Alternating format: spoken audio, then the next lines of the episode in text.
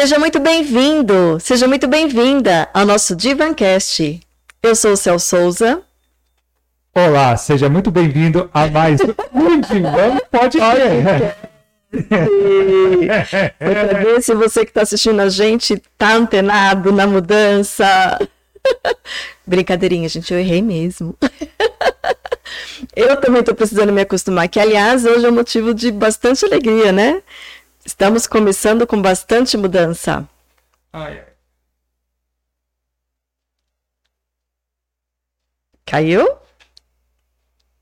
Começa daí, começa daí. Começa de novo, pode começar. A gente tá, a gente tá ao vivo, a gente tá ao vivo. a gente está ao vivo. É. é. Ao vivo é assim, né? Então estamos bem felizes hoje, né, Zigfried? Isso mesmo. Boa noite, seja bem-vindo a mais um Divan Podcast. Teve uma pequena queda aqui, gente, e começamos ao vivo agora. Pode começar daí, Céu. É isso aí. Começar do começo? Então, seja isso. muito bem-vindo, seja muito bem-vinda ao nosso Divan Podcast. Gente, eu ainda vou falar Divancast porque eu até o cérebro reprogramar aqui o nome. Mas agora a gente está muito feliz porque nós somos donos das duas marcas, do Divancast e do... Divan Podcast, como tá na telinha aí. É isso aí, do Divan Podcast. Em novo horário, a gente ouviu né, a, a, as pessoas achando melhor a gente começar às 19h30 e a gente está aqui até porque o Divan Podcast realmente é para que você faça parte, para que você entre aqui com a gente, é, converse com a gente, tire dúvidas, compartilhe também informações, conhecimento. É, é uma construção feita com a gente e principalmente com você. É isso aí. Para você que está aqui pela primeira vez, inscreva-se no canal, deixe o seu like e venha bater um papo com a gente aqui pelo chat. E acontece da seguinte forma: é, eu subo o seu comentário aqui com o nosso áudio aqui, eu, eu menciono ele, ou eu estou subindo os comentários aqui na tela. Assim você pode estar participando de uma maneira ou de outra, não é, Cel? É isso aí, bem dinâmica a coisa, né? É isso aí. Agora vamos. É, vamos agora também falar de uma outra alegria que a gente tem, né, da nossa primeira parceira. Isso. Que é a Tani Menezes. Quem viu nossos stories viu, né, o antes e o depois aqui da Make. É, então, agradecimento aqui e muito, muito, estamos muito felizes, né, nessa nossa primeira parceria e que tenhamos aí muito sucesso. É isso mesmo. É, nós estamos agora com uma grande parceira aí, a Tani Menezes. Ela é consultora de beleza. A, o link dela e o contato dela está na descrição do vídeo. Se você. A gente recomenda e apoia o trabalho dela, não é, Cel? É, com, cer com certeza. Agora vamos para os aniversariantes? Vamos para os aniversariantes da semana. Só um segundo. Subiu na tela, já vou dar um play já. Moacir, meu querido, amigo aí de uma longa data, Silvia, minha linda, minha querida também, Fernando, meu querido, afilhado querido, Eliette, minha linda, Dani, a Dani já esteve aqui com a gente, uma querida, Carlos Alberto, meu querido amigo, Ângela, minha linda amiga de faculdade, de formação, Matheus Ranieri, um querido, parabéns, meu lindo. Parabéns para todos vocês que apareceram aqui na nossa telinha. Receba nosso amor, nosso carinho, nossos desejos de muito amor, muita paz, muita saúde, de coração, de coração para coração. É isso aí. Diva quer desejar a cada um muita riqueza e prosperidade em sua vida, não é, Cel? Um beijo no seu coração. Ótimo. Agora vamos para o nosso bate-papo. Vamos. É um assunto também que é de extrema relevância, né? E que traz aí muitas dúvidas. Então vamos receber hoje uma convidada que já esteve com a gente é, falando sobre culpa. Então depois, depois vai lá e veja esse episódio sobre culpa também, que está muito bacana, que é Amanda Minuccelli. Amanda é psicóloga especializada em família e nada mais, nada menos que mãe de gêmeos adolescentes. Seja muito bem-vinda, Amanda. Muito obrigada, é uma honra, né? Porque já tô, tô inaugurando aí Divan Podcast. Olha, tô super feliz e venho falar de um assunto que eu tive que aprender, né? É, e que eu adoro compartilhar. Né? Porque eu sempre falo, gente, eu acho que a coisa mais importante a, a, a qual o ser humano se propõe, né, que colocar uma vida no mundo né, e ser responsável por essa vida, e não vem com manual. Né? Não vem com manual. Então, não imagina, o papel mais manual. importante. Né? Ah, eu quero ser mãe, eu quero ser pai. Gente, e não tem manual. Nem você sabe como agir, e nem aquela criança vem com manualzinho. Então, é, eu fui me especializar na busca dessa. Gente, como faz agora, né? Como eu faço com essa emoção, né? Como eu faço com a emoção dessa pessoa, né? Porque não é um, um objeto, é uma pessoa, né? Uma, é uma criança, pessoa. um ser humano. Então, e, e, uma regra não cabe na outra, de né? De maneira alguma. Tanto um filho... aqui, olha aqui, ó. experiência prática mãe de gêmeos. De gêmeos. Então, eu, eu fiquei muito feliz com o convite, porque eu acho que eu sempre aprendo quando eu falo e queria que vocês fizessem perguntas, tá? Porque a gente aprende, né? Se a, a gente fala, não, psicóloga muito. sabe, sabe ah? Freud já dizia, só sei que nada sei.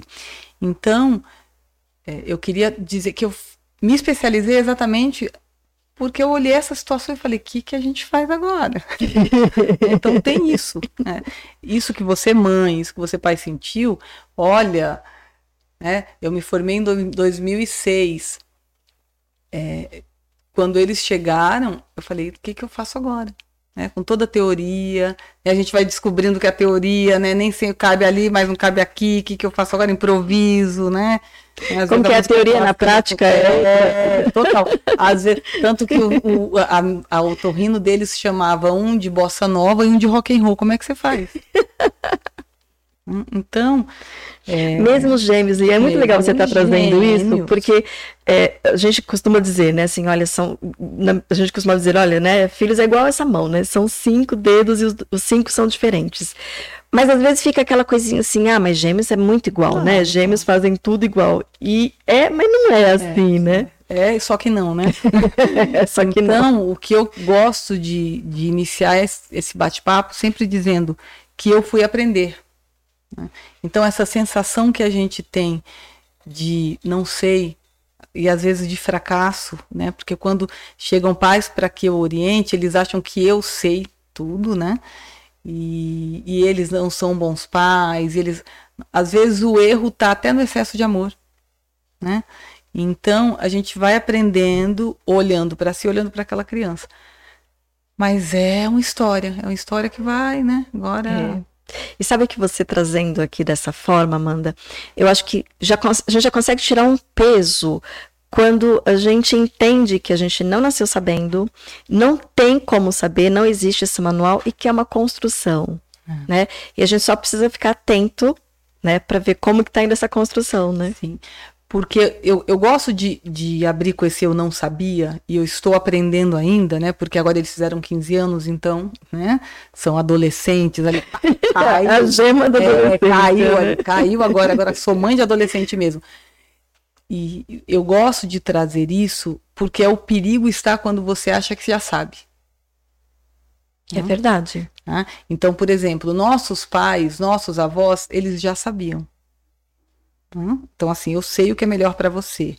E se você não fizer assim, você fizer assado, você vai ser infeliz. Eu não, não, estou criticando, eu só quero que vocês prestem atenção, porque muitas das histórias que chegam nos nossos consultórios são de crianças que não foram olhadas porque a pessoa tinha tanta certeza do que sabia, que era bom para aquela criança, né, que não conseguia olhar aquela criança. E às vezes não é bom para aquela criança. Né? Às vezes eu chego naquela criança de outra forma. Então, o perigo está quando você acha que sabe demais. Então, aquele pai, aquela mãe está falando, ai, nossa, mas tá muito difícil. E agora que virou adolescente, tô, eu não estou sabendo lidar eu acho que você está mais propenso a acertar, né, quando você vai pedir ajuda com esse contexto, do que quando você fica ali fingindo que sabe. Né? E nessa postura enrijecida, eu sei o que é melhor para você, eu não quero ouvir seus argumentos, né? Que é o que a gente faz muito com adolescente, porque adolescente argumenta, adolescente cansa a gente. Então a gente fica, não, vai argumentar agora, você não sabe o que você faz, você não sabe. Então, essa pessoa que sabe muito, Aí eu tenho mais medo desse pai que sabe muito, né? Do que aquele Cheio pai de verdades, que, é, né? do que aquele pai que fala assim, peraí, acho que eu tô... Quando chegam os pais no meu consultório, ai, acho que a gente tá fazendo tudo errado. Não, calma, também nem tanto. né? Vamos, né? Vamos olhar isso aí, vamos olhar quem é essa criança primeiro e quem, quem são esses pais. Então, é um, como você disse, é uma construção. É. E, a- e adolescência, acho que a gente pode começar até falando um pouco da, da adolescência, porque ela tem alguns nomes aí, né? Um nome que a gente ouve muito é aborrecência, né? Olha, então... é, Que, que também já vem, já vem carregada. encarregado de um eu sei, do, né? é, de um eu sei. e, e você é um, é um incômodo, né? Exatamente, está incomodando. Então, é, é assim, o que está incomodando, né? Vamos pensar aqui. Incomoda que aquela criança que era tão fofa, tão fofa, gente, ficava coladinha em mim o tempo todo, e que eu queria ir ao shopping, ela ia ao shopping comigo, né? E que, ah, eu podia mostrar para todo mundo como eu sou uma mãe maravilhosa. Que essa criança não, Não quer mais. não quer mais. E aí eu vou entrar um pouquinho com a, com a neurociência, que eu adoro é, também, que é assim, gente, a criança, ela tem um excesso de dopamina, tá? O que, que é a dopamina? É aquele neuro- neurotransmissor que traz, uh, tudo você tá naquele momento, uh, uh. Então, aquela criança que você falava assim, bolo de chocolate, a criança... Começa, ria com tudo, vocês lembram disso? Qualquer, olha o gatinho, ai, criança super feliz. O adolescente, graças a Deus, ele perde esse excesso de dopamina. Tá, gente? Isso é evolução. Olha aí. Aí fica aquela criança que você fala, ah, ele adorava quando eu falava bolo de chocolate. Bolo de chocolate. Aí o adolescente. Que isso? aí você. você Mãe, sente, essa brincadeira já é, deu. Que isso, mãe? Menos, né? Por exemplo, meu, meu filho, ele era super extrovertido, conversava com todo mundo. Hoje no elevador, se eu converso com uma mãe que eu não conheço, a gente sabe do elevador. Você conhece, mãe, essa pessoa? Olha isso, gente. Você conhece? Não, é.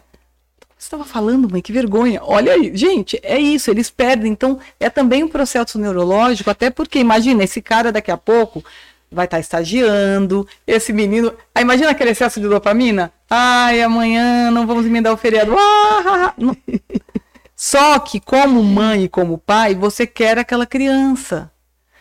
Que ia tem com um luto, tudo, Amanda, Tem um luto horroroso. Porque você ainda quer. Imagina, 14 anos, já tá querendo, ficando chato aí, ó, se trancando, querendo ver só as coisas dele. Então, a primeira coisa, tem esse luto. Então, um pouco dessa aborrecência, né? Prestem atenção. O que que me aborrece? Me aborrece, né? Perder essa criança? É, não é o adolescente que é aborrecente, né? Eu é que estou aborrecida. É, exatamente. Então, Aborrecida, aborrecido. É, quando a gente usa essa palavra, claro, existem algumas situações, né, extremas, mas eu sempre, ai, aborrecente. O que que te aborrece nessa pessoa? Ah, porque ele não vai mais comigo em todos os lugares que eu gosto. Então, não é que ele é uma criança aborrecente, ele está escolhendo, ele tem as prioridades, né? Agora ele tem, por exemplo, um, um filme ou um jogo online que tem horário marcado. Ele tem o compromisso dele. Meu, meu menino, sábado ele já falou, mãe, 18 horas, sábado eu vou assistir um RPG. Ponto. Ai, mas eu queria tanto sair às 18. Mãe, eu não vou com você, porque eu tenho meu RPG, eu tô avisando a você desde. Que aborrecente, né? Então é isso, sabe, Céu? É sempre assim. O que que me aborrece primeiro? Pra depois. O que que tá doendo em mim de perder aquela criança fofa, né? Para depois a gente entender se realmente está havendo um desrespeito. Não, ele só está dizendo assim, então. Aquela criança que fazia tudo o que você queria já tem seus compromissos, né? Já tem alguns horários, já tem Então, Outros interesses. outros né? interesses, felizmente, né? É o que a gente vai falando. Essa evolução dói, mas ela é necessária. Então, quando assim, ah, eu não sou a pessoa que meu filho mais ama no mundo, que sorte dessa criança né? Isso é o sinal que você foi uma boa mãe, um bom pai. Então, É. esse é o primeiro sinal. Ah, eu não. Nossa, nem quero vir mais aqui. Ah, é porque. Ah, porque recebeu os amigos, amiguinhos lá em casa, ficou com o pai, não, não veio ao shopping comigo. Nossa, que bom, olha, já tá. Né? Isso é sinal de que você foi uma boa mãe, um bom pai, porque essa criança tá descolando, né? Tá aí fazendo, cortando esse cordão umbilical que a gente, né? fica querendo colar, dar uma coladinha. Todos nós.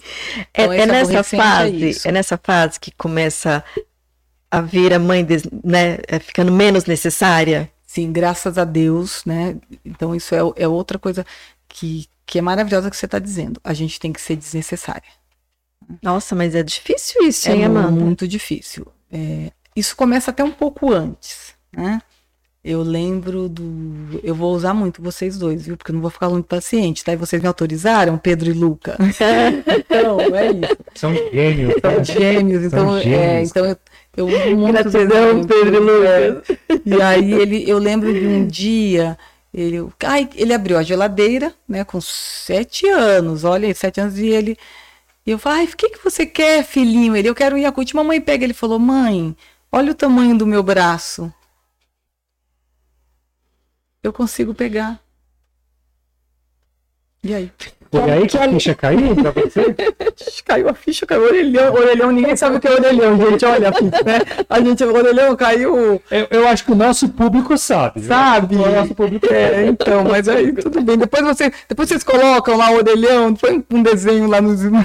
né? Pra entender. Caiu o orelhão inteiro, caiu o telefone sem fio, caiu tudo. Nesse momento eu falei, ai, é, tá bom. Graças a Deus. É, e que, aliás, é, quando a gente para para observar, só que quando não estamos envolvidos, né? Quando a gente para para observar estando do lado de fora, você quer ver uma, uma criança ficando feliz é quando ela consegue fazer alguma coisa com autonomia, né? É, E isso é, um, é até um parâmetro para a gente começar a entender sobre a nossa saúde mental dos pais. Antes de vocês irem aí, porque eu, eu, tô, eu tô percebendo que o papo vai ficar em alto nível aí, que aí vocês vão falar de autonomia, né? Isso. É para centralizar a referência da questão da adolescência, né? Pra gente ter, não, aqui é o momento que começa a Isso. adolescência. É naquele momento que vem aquela bomba, aquele choque hormonal na criança, né? Sim, sim. É aquele momento que a menina passa de menina para mocinha, o menino de menino para mocinha, não sei se mocinho, de, de garoto, né, garotão. É nesse momento. E nesse momento ele tá ali sendo bombardeado, né, por hormônios e a cabeça dele vai lá nas nuvens. É, nessas, é nesse momento que, que a gente tem que, que entender a- que a comunicação muda, tudo muda ali, né? Sim. Como lidar com isso? Antes de você a gente ir para essa parte da autonomia, né? Tá ótimo. Então, o que a gente sabe, né, é que esse momento é um momento muito difícil. Além de você estar vivendo o luto, né, desse lugar de necessária, do pai e da mãe necessário, essa criança, ela deixa de ser criança e começa, deixa de ser aquela criança engraçadinha, feliz e começa nessa bomba de hormônios. Então, tudo é muito over, tudo é demais. Então, a criança é muito, ele fica muito triste, ele fica eufórico demais, né? E você não sabe lidar com isso, ou você não lembra disso. Esse que eu fiquei pensando nisso. Eu acho que muita gente começa a esquecer essa Então, é- aí. Exatamente, eu falo para você, você lembra como era? Eu falei isso para uma pessoa, não vou falar quem, né? Você lembra que você fazia? Não. Quem eu? Imagina, jamais. Então, Você, vai, você já foi impossível, eu sei, hein? Então, Né? total. É tanto que eu olho, eu, eu olho para um deles e falo assim, para que que é igual assim, mãe? Eu quero- Deixa eu ficar quieta, deixa eu ficar quieta, porque... Porque assim, primeira coisa, né, Céu? Lembra como, como você era. Faz isso, faz assim, para poder olhar para aquela pessoa e ver. Então, assim, gente, nesse momento que eles estão indo para o mundo, eles estão indo com o corpo todo desengonçado, né? Então tem um problema de autoestima muito grande. Aí uns têm muita espinha, né? O- outros é, Nossa, nem me fala Então, isso aí. Nossa. o outro é muito magro, o outro é muito gordinho, porque o corpo ainda não é, deixou de ser o corpo de criança, e aí não é o corpo de E um ainda não é- não tem curva, não tem, entendeu? Então eles já estão, mas E ainda passa na cabeça dele. Não, não, não, isso só acontece comigo, cara. Sim, Por que claro. Não foi acontecer comigo, cara. Perfeito, perfeito. Só acontece com aquele Só acontece Né? comigo. Só, a dor é só sua, porque o outro tá super resolvido, né? Super. Então, imagina a a criança passando por isso, esse adolescente passando por isso, e ele quer ser amado. Ele quer ser. Não mais por você. Entende? Isso dói, eu sei. Mas ele quer ser. Então ele começa a perder a paciência com você, porque ele tá. Nessa bomba hormonal, nesse monte de luto. Né? Essa fase, né, Céu, a gente sabe na psicologia que, é, neurologicamente falando, é né, essa questão dos hormônios é, mexe com, invade, tudo, mexe com tudo, tudo. E a criança nem sabe o que está acontecendo. Então é legal que ela saiba também. Nossa, sensacional isso, né? poder compartilhar isso com seu filho. Olha, eu sei que você está um pouco nervoso hoje. Então lá que a criança cara fofa, bate a porta. Fica nervoso, vai lá e bate a porta. Aí você vai lá em vez de... Não, filho, olha, não é, né? Isso aí a gente daqui a pouco a gente aborda como falar, mas presta atenção. É hormonal também. né? E lembra de você, ah, eu ficava trancado no quarto escrevendo. Nossa, eu tinha diário. né? Diário. Diário, a gente tinha diário. É, o que que eles fazem? Então já tem esse luto para eles, já tem toda essa bomba de hormônio que nos meninos, por exemplo, testosterona, né? Ai, Amanda, então eu, né, assim, os pais estão passando pelo luto, eu adolescente também, Também tá passando passando. pelo luto. Os dois passam pelo luto. Exatamente, os dois estão em luto. Os dois perderam a infância. Os dois perderam. E um tá sofrendo, né, porque tá se sentindo dispensado, o pai e a mãe estão se sentindo dispensados, né? E aquela pessoa tá ali com o pezinho no mundo lá fora, né? Ele tá querendo colocar esse pé no mundo lá fora, mas eu não tô pronto ainda. Aí Quantas vezes você já não ouviu? Para lavar uma louça é criança, né? Para estudar, fazer o que é criança. Agora, para sair, para jogar, não sei o que, é, quer ser adulto. É isso, gente. Eu sei que é difícil, mas é exatamente por isso. É aquele pé lá que, olha, que mundo é esse, né? Quero, quero ir lá conhecer. Quero ir lá conhecer. Ai, mas tô com medo, né? Aí vai lá e pede um colinho. Então, e eu É ambivalente vivendo- mesmo, é né? Muito Porque ambivalente. vai, é vem, muito cheio de medo, vem. né? Muito, muito. Então tem dia que eu tô, que eu fico na cama, que eu tenho mais sono, né? É um sono às vezes maior do que na infância. Ah, acordava às sete horas feliz. Hoje, uma hora da tarde, você tem que jogar o balde. Não, Hoje, uma hora da tarde, você tem que ir lá e. Pelo amor de Deus. eu- E tem uma alteração, né? Tem. É, Tudo neurológico, gente. a- o, o horário do sono, ele se prorroga, né? Então, o adolescente tem sono mais tarde, Isso. né? E ele precisa acordar mais tarde, né? Então, e a Só que gente- não acontece. Não acontece. Normalmente está na escola, Não, não. normalmente... Os horários de aula hoje são 7 horas da manhã, uma criança começa a estudar. Então chega no fim de semana, às vezes ele está mu- realmente muito cansado. Né? E aí a gente não entende, quer que a criança acorde 7 horas da manhã feliz para ir no parque com a gente. É, e essa criança já tem 15 anos. A- Até a dificuldade da gente, né, falar que é adolescente ou É, criança, é criança, continua, é, é o continua vendo como criança, É, né? A adolescência é, é, é muito recente, né? Do século passado só. Isso não, se- não existia adolescência, né? Existiam crianças que viravam mini adultos e iam trabalhar.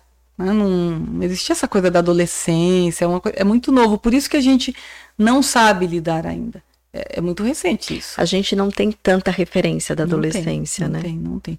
E não tem essa compreensão que é uma fase muito difícil para aquela pessoa, né?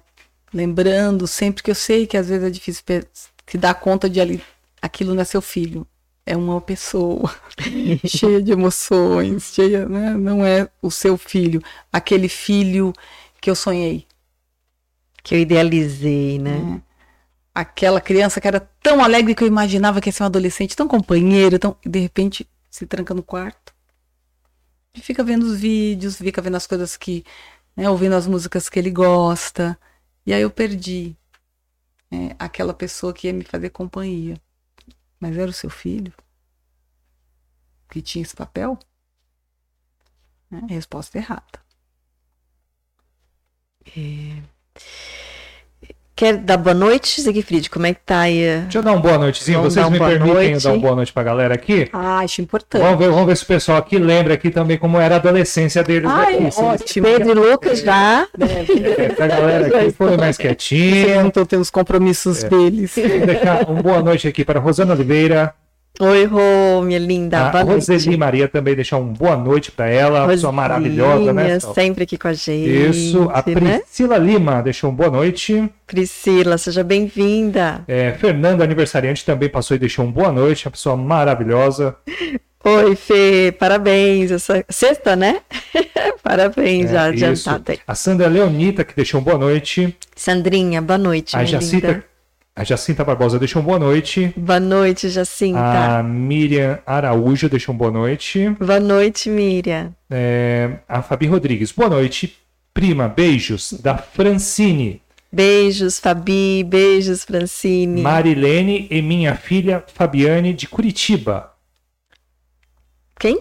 Mari... Não entendi quem. Entendi. Minha filha Fabiane de ah, é. E aí, boa noite para Curitiba, Paraná. Estamos em peso lá, Isso, né? Isso, é. Ai, deixa eu me perder aqui.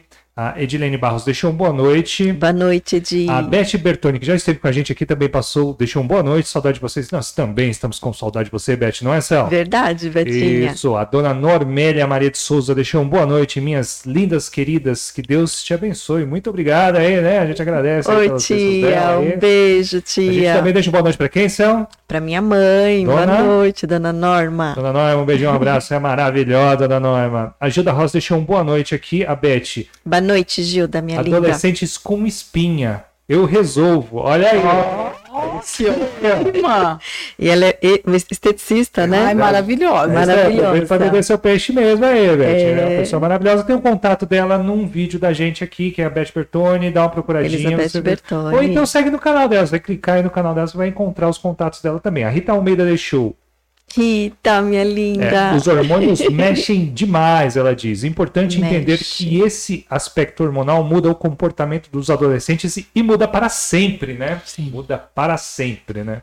O Fernando Ou seja, né, aquela criança não volta não mais. Volta, né? não volta, é, é, é, é, nesse momento que você virou o adulto, né? É assim, sem, sem aquela questão, não, já é um adulto, já pode subir toda a bronca, toda a responsabilidade. Não. Mas é nesse momento que começa, é o referente maior, né? É. O Fernando deixa um boa noite. Eu deixo um boa noite e a Francimar deixa um boa noite. Fernando e a Van, um beijo, Van, Isso, também. São maravilhosos, pessoas sensacionais. E também a Beth. Não, de, depois do Fernando, você falou uma pessoa. A Francimar Fran... Minuccelli. Ah, seja bem-vinda, Francimar. É, ela deixa um boa noite. Quer deixar uma boa noite para ela? Boa noite, cheia de amor. Ai, é maravilhoso. A Beth diz. Lembro muito da minha adolescência. Ah, como me lembro. Meus pais eram rígidos demais. Uhum.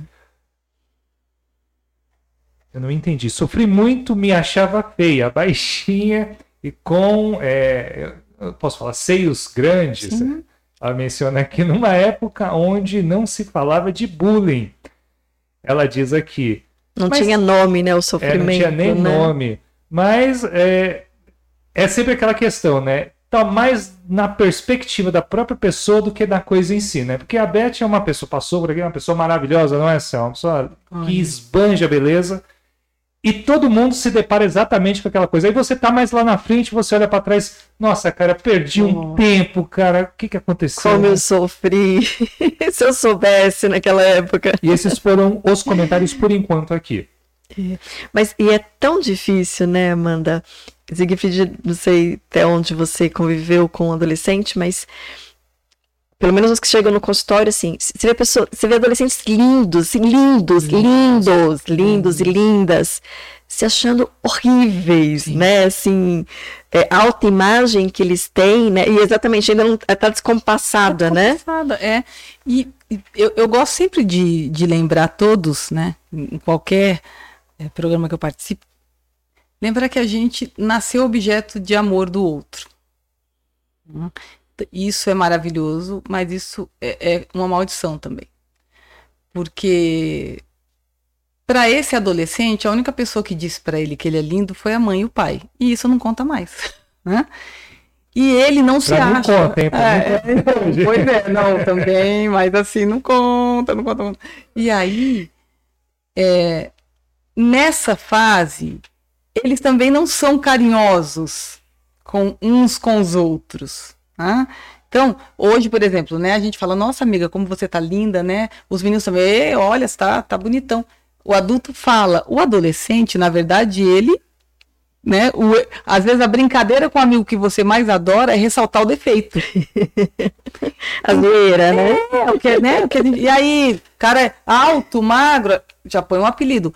Então, ele tem essa carência mesmo de, de, ouvir de alguém que ele é bonito. Então ele não sabe É tanto, nossa, que menino bonito. A gente vê, né? Mas entre eles não existe Não essa. existe. Ninguém disse ainda para eles. E, e o que interessa é que alguém diga. Então, além E precisa ser alguém de fora, fora, né? não- Pra, pra mamãe, ai, você é lindo, ah, você não conta. Meu filho fala pra mim, ai, você é tão lindo. Ah, você não conta, mãe. Você é lindo, filho. Conta. Mas sabe que eu lembrei, é, é- é legal fazer essa, né, essa voltar aí ao tempo, né? Eu lembro de uma, uma situação, eu adolescente, né? Exata, exatamente isso que você falou, né? Então assim, é, me falavam que era bonita, não sei o que, não sei o que, de repente cheguei na escola, o garoto que eu gostava, né?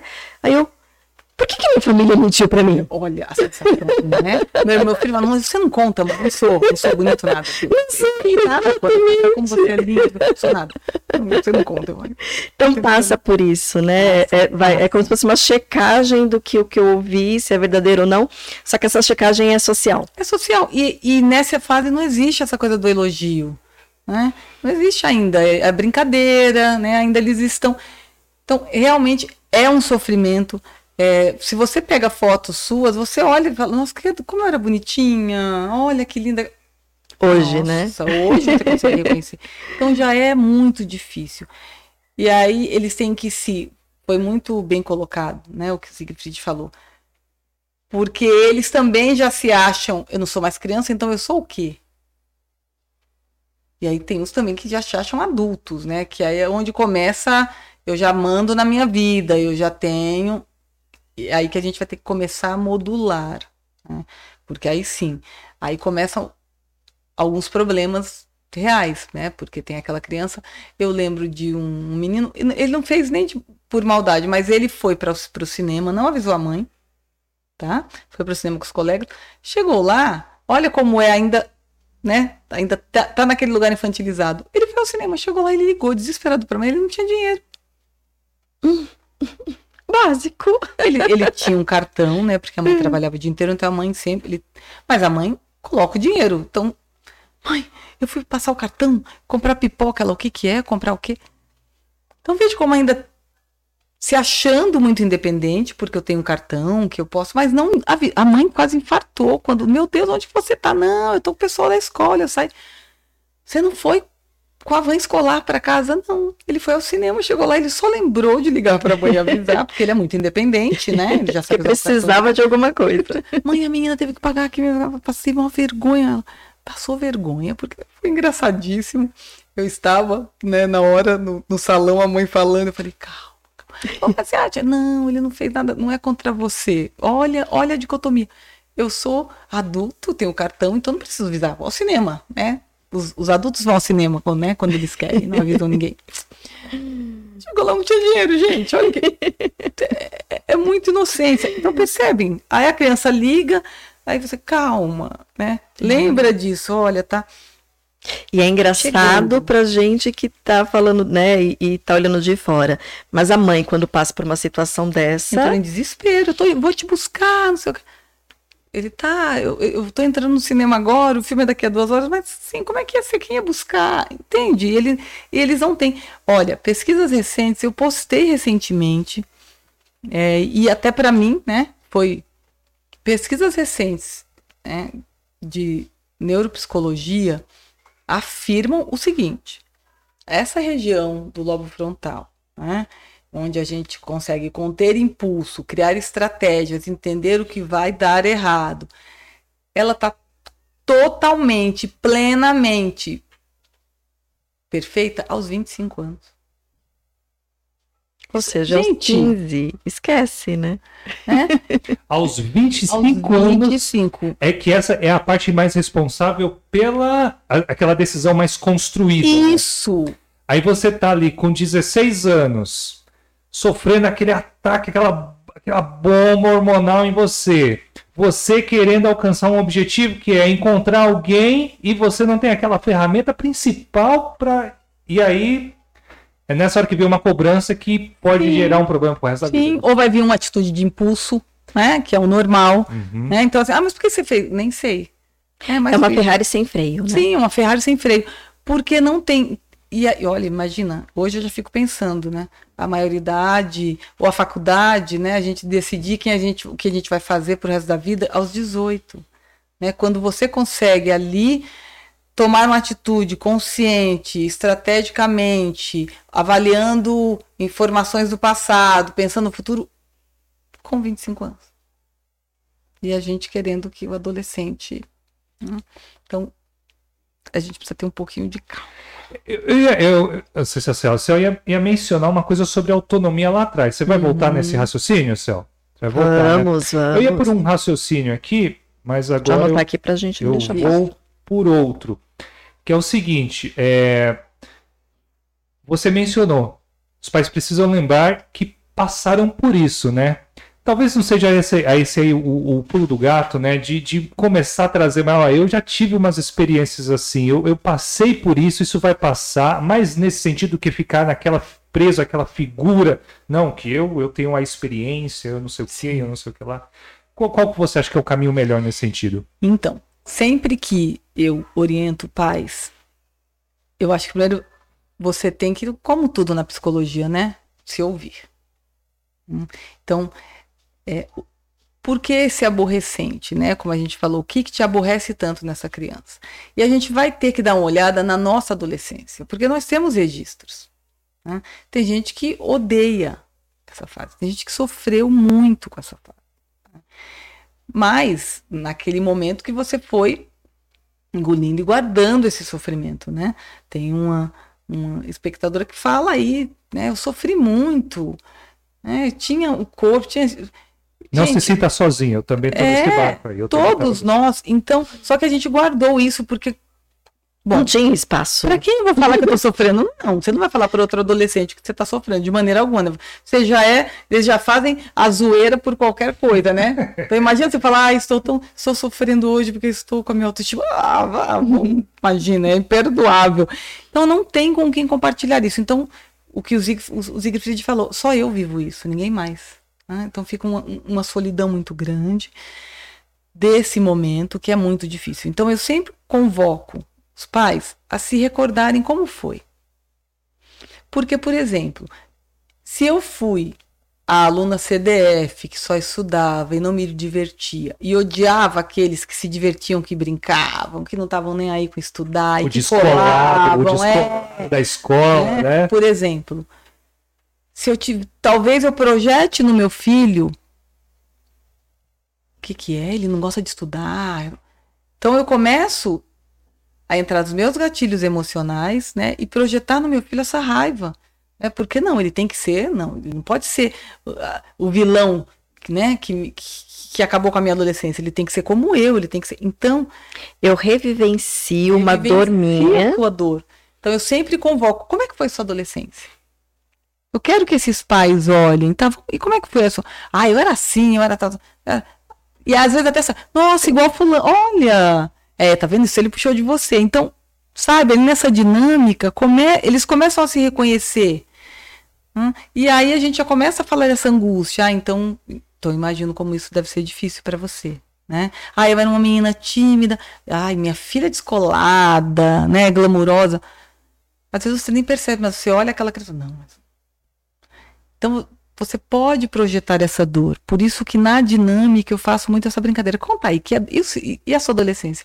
Para a gente identificar essas dores, para você ficar atento. Deixa eu ver se eu entendi. Vamos supor, eu era uma mulher, né? Ou um homem, vamos pegar o homem ali, um homem franzininho, pequenininho, aqui, aquele, o, o, terceiro, a terceiro, o terceiro escalão ali.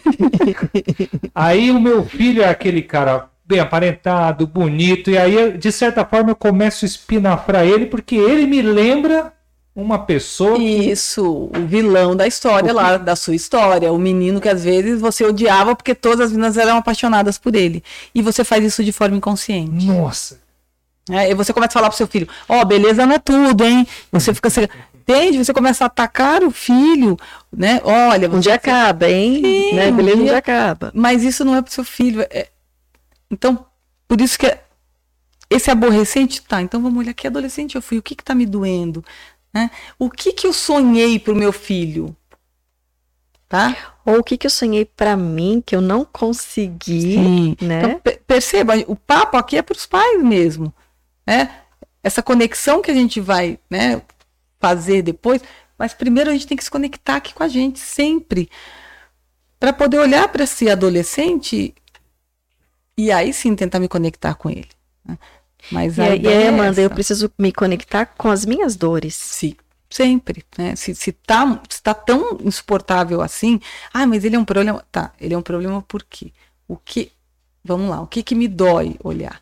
Porque a gente sabe que o filho já é, ele já foi programado antes de quando você começou a namorar, né?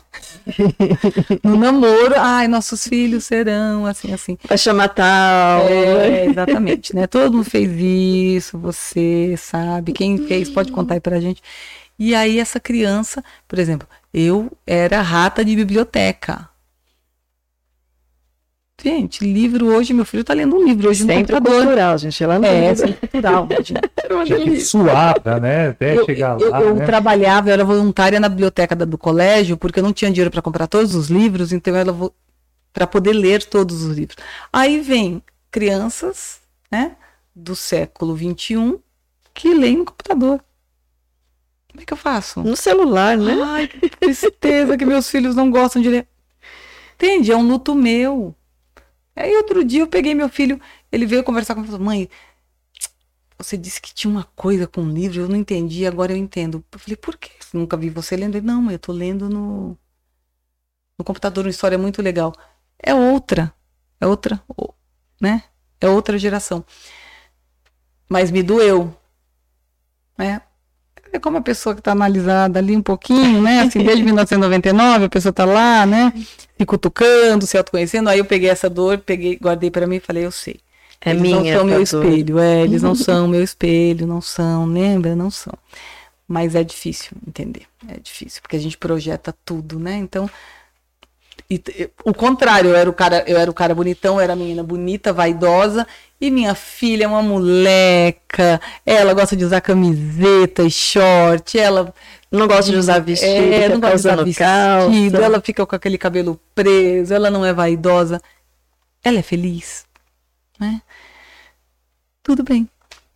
Então tem essas projeções. Então a primeiro, o primeiro passo para fazer essa conexão é olhar para as minhas dores, né? Para o que me aborrece tanto nessa, nessa pessoa. Eu Primeiro passo. E é uma oportunidade, né? Assim, eu costumo dizer que relacionamentos, o, o- a grande, o grande valor que tem os relacionamentos é eu conseguir me ver, é através desses relacionamentos.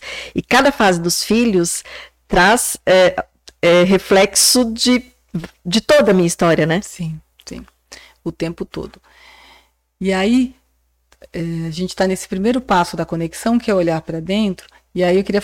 Posso já ir para o segundo passo? Tem alguma pergunta? Tem alguma... Eu ia fazer só um ganchinho Aí aí. vai o gancho, vamos no gancho. Que é o seguinte: é nessa hora que o pai se torna um adolescente e começa a entrar num, atri, num atrito, atrito com os filhos, né? Tá. Quando, quando ele não enxerga as suas dores e começa a achar que o problema, né? Esse é o mecanismo de projeção da nossa dor. Hum? Salve Freud. então Freud foi lá e ensinou isso pra gente. Tem algo que me incomoda, que é meu, mas eu não entro em contato. O que, que eu faço? Eu olho pra você e falo: Ah, Siegfried, é você que tá me deixando assim. Esse sentimento, Siegfried, é quando eu olho pra você. né? Então, quando eu olho pra essa menina que não é a princesinha padrão, isso me dá um. Porque eu queria ter sido essa princesinha padrão, mas. E aí eu tinha certeza que quando eu tivesse uma filha, ela seria perfeita. Porque ela tem seria uma tudo pra princesa, ser. tudo. Eu desenhei eu. Teve, eu, eu não pude ser, mas a minha filha tem tudo para ser. E aí, só que não, ela quer ser uma moleca feliz, fazer capoeira, ela não quer fazer balé, né? quer fazer judô.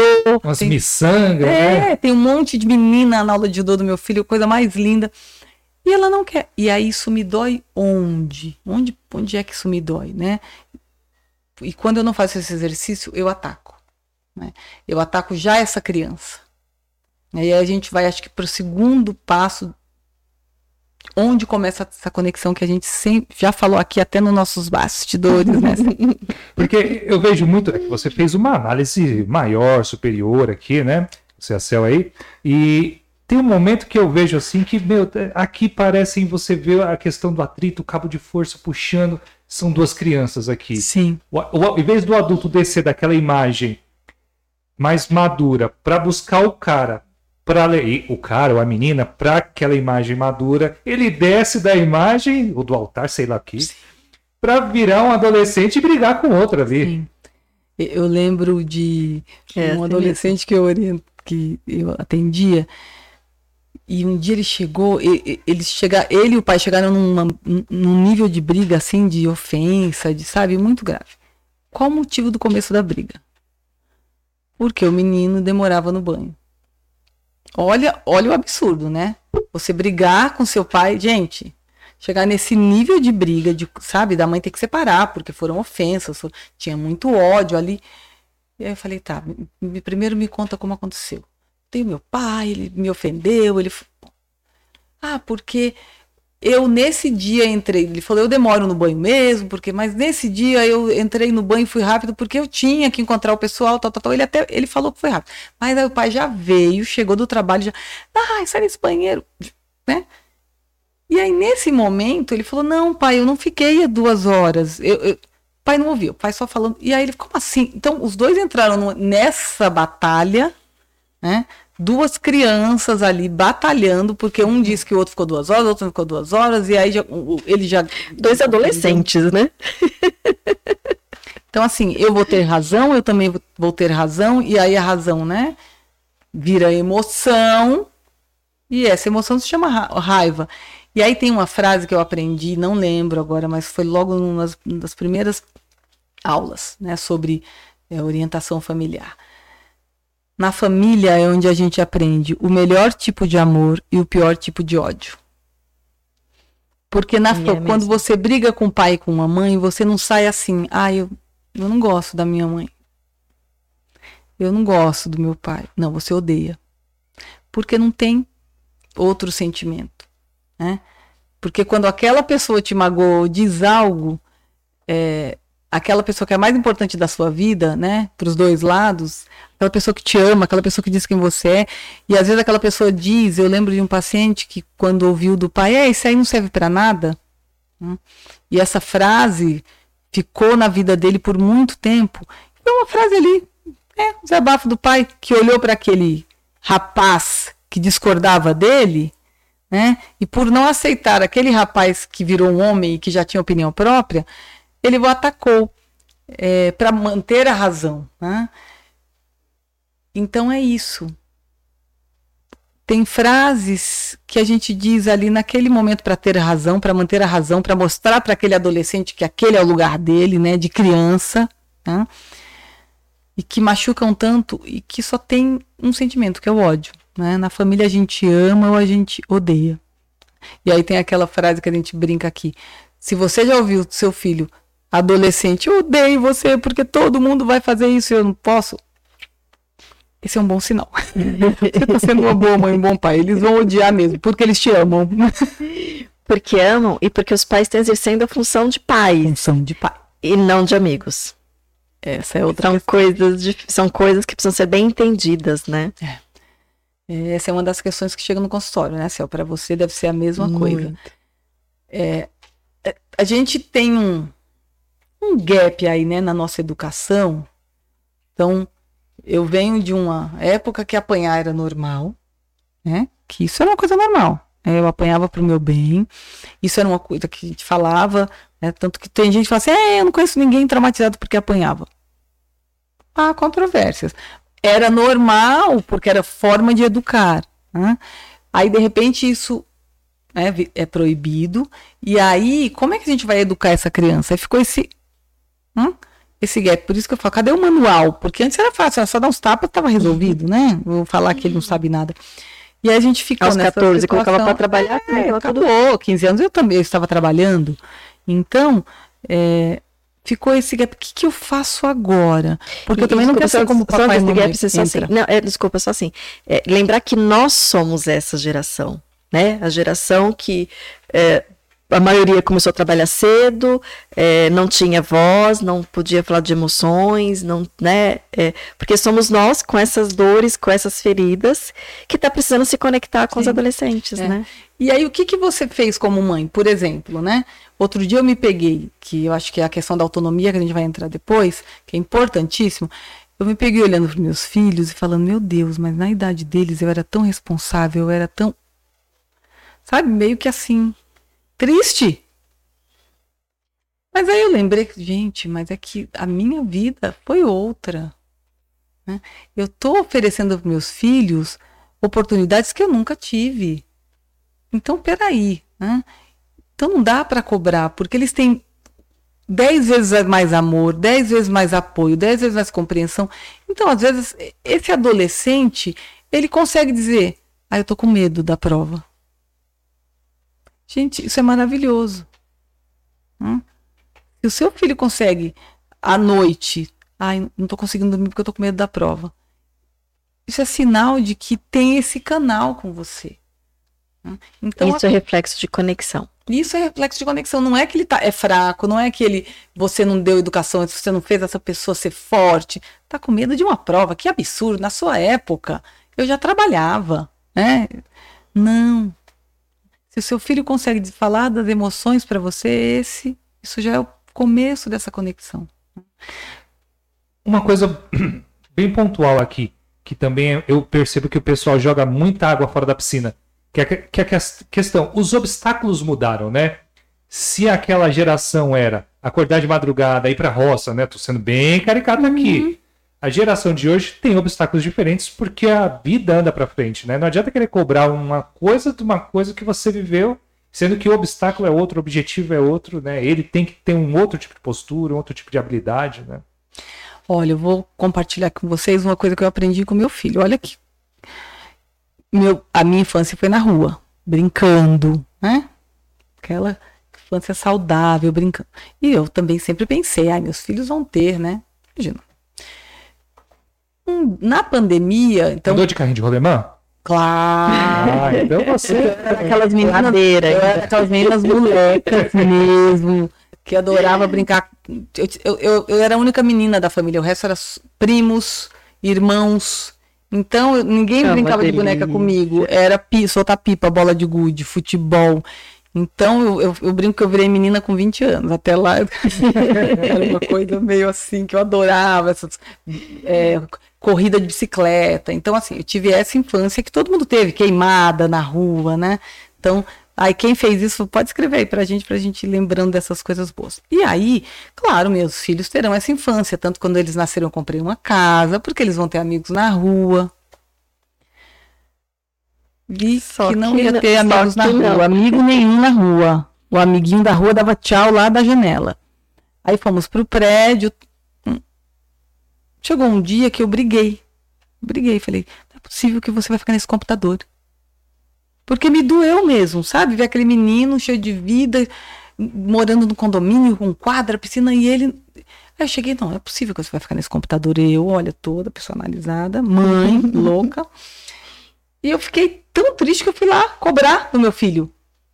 Ai, graças a Deus existe uma conexão possível que ele entende que eu também estou aprendendo, né? E ele veio me ensinar com amor.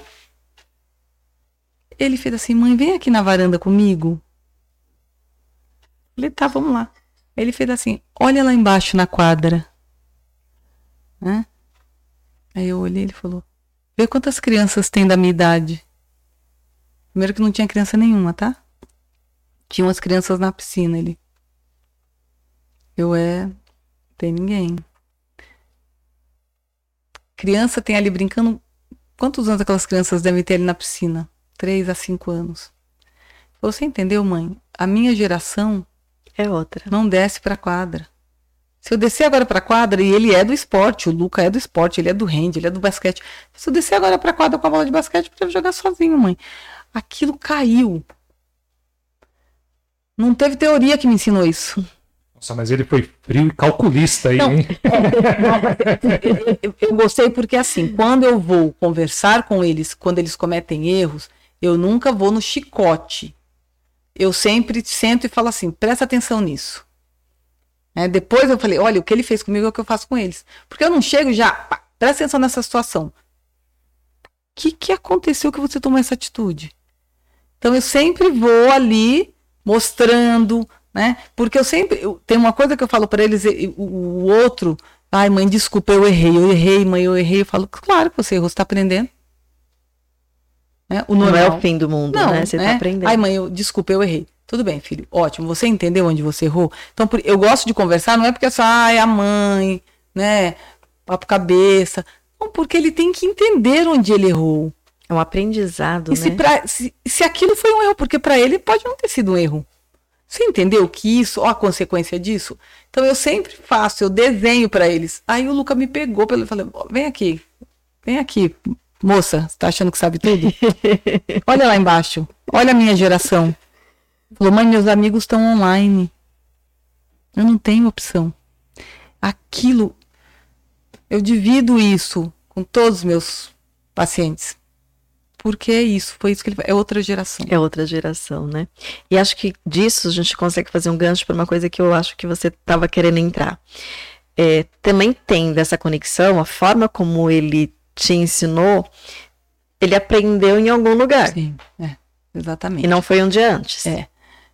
Essa conexão com esse adolescente é o que a gente bateu aqui, né? E falou, é isso, ela é feita na infância. Hum. Esse lugar de, de eu posso dizer, eu posso contar com essa pessoa, eu posso confiar nessa pessoa. né? Então, aquela criança que testou você 450 vezes, tá, gente? Ela não testou porque ela é impossível, porque ela é insuportável, porque ela é uma criança difícil. Ela testou porque é assim.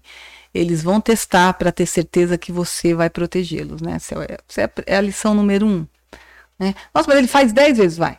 Tem um que vai fazer só 5. Por exemplo, meu- tem um que faz só 5, fazia só 5 vezes. Tinha um que fazia 70.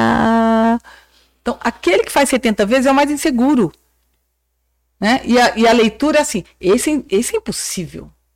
Esse, não, aquele que vai 70 vezes. Será que ela vai dar conta de mim? Será que ela vai, quando o bicho papão chegar, ela vai me proteger? Será? Então, essa conexão ch- chegou lá, porque todas as 70 vezes que ele fez, né? Eu não. Ai, não, chegava firme, chegava. Escuta, o que, que você não está entendendo que isso está errado? Isso é brinquedo? Não, mãe. Então não é para brincar. Então eu sempre tentei fazer ele desenha para essa criança porque ele não sabe. né? E ele não está fazendo para me irritar. né? Ele não tá- aquela criança que não está conseguindo dormir, não, só quer acabar com a minha vida. Não, não quer acabar com a sua vida. É aquela criança está dizendo algo que ela não sabe dizer. Então ela diz através do choro. Então essa conexão foi feita lá atrás, quando eu olhei, mas por que está chorando tanto? Deixa eu olhar. Erramos, olha, passei do limite. Então vem aqui, vamos pegar essa situação que você fez. Eu quero que você entenda onde você errou. Tá, agora tem correção, tem consequência? Teve, tinha consequência. Às vezes, olha, errou, vai ficar sem esse brinquedo hoje, vai, né? Às vezes fazia isso.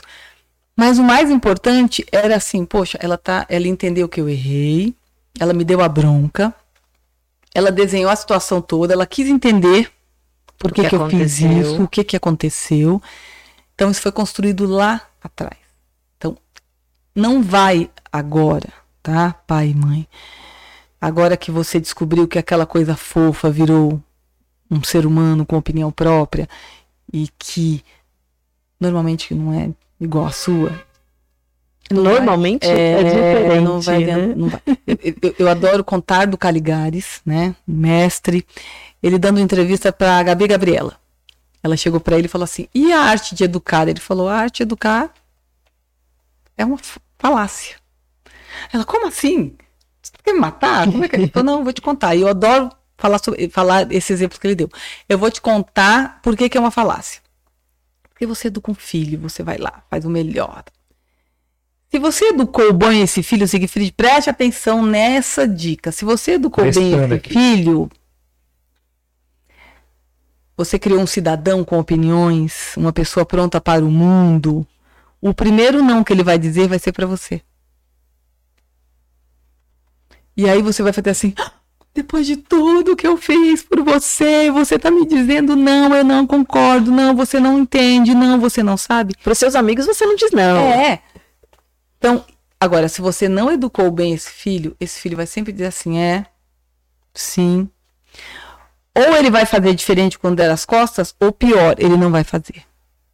Ele vai continuar seguindo você. tá?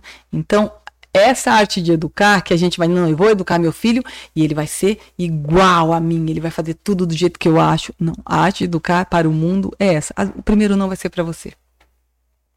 Olha que legal, né? E, e, é nessa esfera, é nesse momento que pode começar a surgir mentiras. Então, assim, se eu não tenho essa conexão, se eu não consigo dizer não para os meus pais, porque vai virar a terceira guerra mundial. Sim. O adolescente lá vai acordar, né? Pois é, né? Vou despertar aí a aí, fúria de Titã. Aí ele vai mentir. É, Céu, essa questão da mentira na adolescência, né? A gente estava conversando, você colocou bem, é algo que chega, é muito forte, tá? Então, assim, tirando as patologias, né? A gente está falando aqui, né? Existe essa patologia da criança que Sim. mente mesmo, que, aí é algo que a gente vai investigar. Mas é sempre aquela pergunta: mentiu? Por que será que essa criança precisa mentir para mim?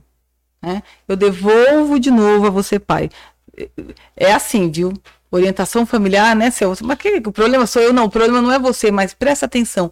Você tem um pouco mais de experiência. Então, quem tem que olhar estrategicamente essa situação é você. Né? Então, nossa, meu, meu filho mente o tempo todo. Então, pegou a mentira? É isso, senta e desenha com essa criança. Porque nem ela se dá conta o motivo que ela mente. Né? Ou ela mente para te agradar. Hum? Então, você é o filho perfeito, então. Hum? Eu lembro de uma criança que ela fez a mãe passar uma vergonha, gente. Porque ela não comia, não gostava de comer muito. E ela chegava em casa e queria comer besteira. Mas você não almoçou na escola, você não almoçou. Ai, a comida foi assim, ó. Ai, mas não teve. Não, foi uma comida horrível. Ai, nem chegou na minha mesa. Começou, começou a mentir. É 11 anos. História, né? né? Criar história. A mãe foi lá, deu uma bronca na escola. Aí a escola falou: não, olha aqui, ó, vídeos. É, ele não come. É, a gente até avisou para você que ele tem uma certa. Ela, não, ele tem uma certa dificuldade, mas ele tá reclamando que a comida é ruim. Ela falou: se você quiser, as crianças são das coisas. Então percebam, por que essa criança tá mentindo? Né? E aí pegou uma mentira de um adolescente, que às vezes são mentiras mais, né? Ai, mentiu para ir para casa do amigo, mas aí já tava, né, meio que não foi encontrar o namorado, a namorada. Meu Deus, calma. Tenta, por que que isso não pode ser dito para mim? Porque eu já disse que não quero que namore nessa idade? OK. Porque essa pessoa acha que não pode se abrir comigo? Entende? Tem muitos motivos. E tem uma, né, tem uma coisa que todo mundo fala, nossa, mas foi educado pela mesma mãe, é tão diferente, né? Uhum. Porque aquilo lá tem uma pessoa. Então, meus gêmeos são extremamente diferentes. Porque são duas pessoas muito diferentes. Duas são duas pessoas inteiras, inteira. né? Inteira. E a palavra que eu digo para os dois entra aqui de uma maneira e aqui de outra. Entende? Então, às vezes, se eu digo, não gosto de mentira, falem a verdade. Né? Aquele lá entende. Eu fui literal, mas aquele só quer me agradar. Então, às vezes, ele vai mentir para mim, para manter aquela. Né? Ou eu sou aquela mãe que tô cobrando uma, ai, tá vendo como é que você tá? Você deixou de ser aquela. Ah, então tá bom, então eu vou fingir, vou mentir, que tá legal, que tá bom. Então, investiguem, sentem, faça aquela criança, até você vai ajudá-la, aquele adolescente, a entender por que, que ele mentiu. Ah, porque se eu falar para você, você vai me matar. Mas quem disse isso? Né? Muitos pais, nossa, ela mentiu por quê? Se a gente. Olha, eu tive um caso de uma paciente, para você entender, ela, a filha do meio, ela quebrou costela. uma costela, quebrou uma costela brincando. E não contou nada para os pais. E no, e no dia, e pais amorosíssimos. O pai balançando ela, fez assim, pegou aqui para dar bolsa, a menina gritou. Deu um grito, foram para o hospital. o que, que é isso? Mas não, ele fala, isso aí tá quebrado há um tempo, não quebrou agora. Olha a explicação dela. O meu irmão dá tanto trabalho. Vejam, ela é a leitura da criança. Ela tinha uns 11 anos. O meu irmão dá tanto trabalho que eu não posso dar trabalho para você. Então eu minto. Então eu minto para não trazer mais trabalho, para não trazer, trazer mais, mais problema. problema. Então olha a construção. Então por isso que às vezes quando você sente, fala, mas por que você mentiu? Ah, porque se eu te contar você vai me matar, né? Não, eu sou uma mãe super legal. Ah, não, mas eu acho que dividir isso com você é, tá no nível do insuportável. Então, essa questão da mentira, agora, é, é aquilo. Se você é aquela mãe que sabe o tempo todo, que não dá esse espaço, você é aquele pai que sabe, ah, mas é aquilo. Não, aqui isso não é nada bom. Isso aí não tá com nada, sua geração. Então, esse lugar da razão e do saber também fortalece esse lugar da mentira, porque você não sabe quem é aquele. Se eu disser que eu sou, imagina. Desqualifica o lugar, desqualifica então, a construção, minto. né? Eu minto. Então, essa questão da mentira no adolescente é muito forte e ela se dá por tem muitos vieses. Então, por isso que sempre senta. Antes de julgar, eu sei que dá. Porque tem, tem uma questão que implica a educação que eu te dei. Mais uma vez, a gente volta para nossa dor. A gente dor, volta para nossa né? dor. Eu criei um mentiroso? Não. Hum? Você está tendo a oportunidade de entender o que que está acontecendo na cabeça daquela criança. Mentiu? Vamos conversar. Eu quero entender por quê esteja pronta para ouvir, às vezes até que a culpa é sua, mesmo que a culpa não seja sua. Mas, nossa, mas eu, em que momento? Aí desenhe, né? Como meu filho fez. Olha lá, mãe, a varanda. Pensa, reflete. Desenha isso com um adolescente para que ele entenda que a gravidade da mentira, a consequência daquela mentira. Né? E se a fantasia que ele criou sobre você é real. Porque pode ser uma fantasia. Pode ser só uma fantasia, por exemplo, se eu contar isso para você, você vai me matar. É, né? Não, achei. Eu ficaria feliz que você dividisse isso comigo. Ah, não, mas. É uma fantasia da criança. Mas é muito comum a mentira. E se você chegar julgando, chamando de mentiroso, aí você replica isso. Porque aí a pessoa vai mentir mais para mostrar que ela não é incapaz, que ela não é. Então, e até por medo, né? É. Porque aí aumenta o medo. Sim. Aumentou o medo. É. Vem quando, como mecanismo de defesa. É, quando eu minto, às vezes, para que você me ame mais. Né? Então é sempre isso. Dar uma desconstruída e desenhar ali. E claro, se foi algo muito grave, ele entenda que isso tem consequências, mas é sempre importante quebrar esse padrão aí do porquê que ele está mentindo. Ele também para entender, né, para compreender. Entender, né? é isso o caminho, entender. Porque só eu só quando eu entendo e compreendo que eu consigo aprender e modificar, é. né? É porque é, só chamar de mentiroso e falar como mentira é feio, né? Eu lembro da minha avó, quem mente rouba. Eu vou falar só isso. Não, mentira é inadmissível nessa casa. Quem mente é capaz de roubar. Então eu já me senti, nossa, menti, então ah, já tô pronta para saltar um banco, né? Porque, mas assim, eu aprendia. Então, é, essa possibilidade que a gente tem hoje com a importância da saúde mental traz essa possibilidade da, do, do adolescente também entender, nossa, minha mãe nem ia brigar comigo, olha.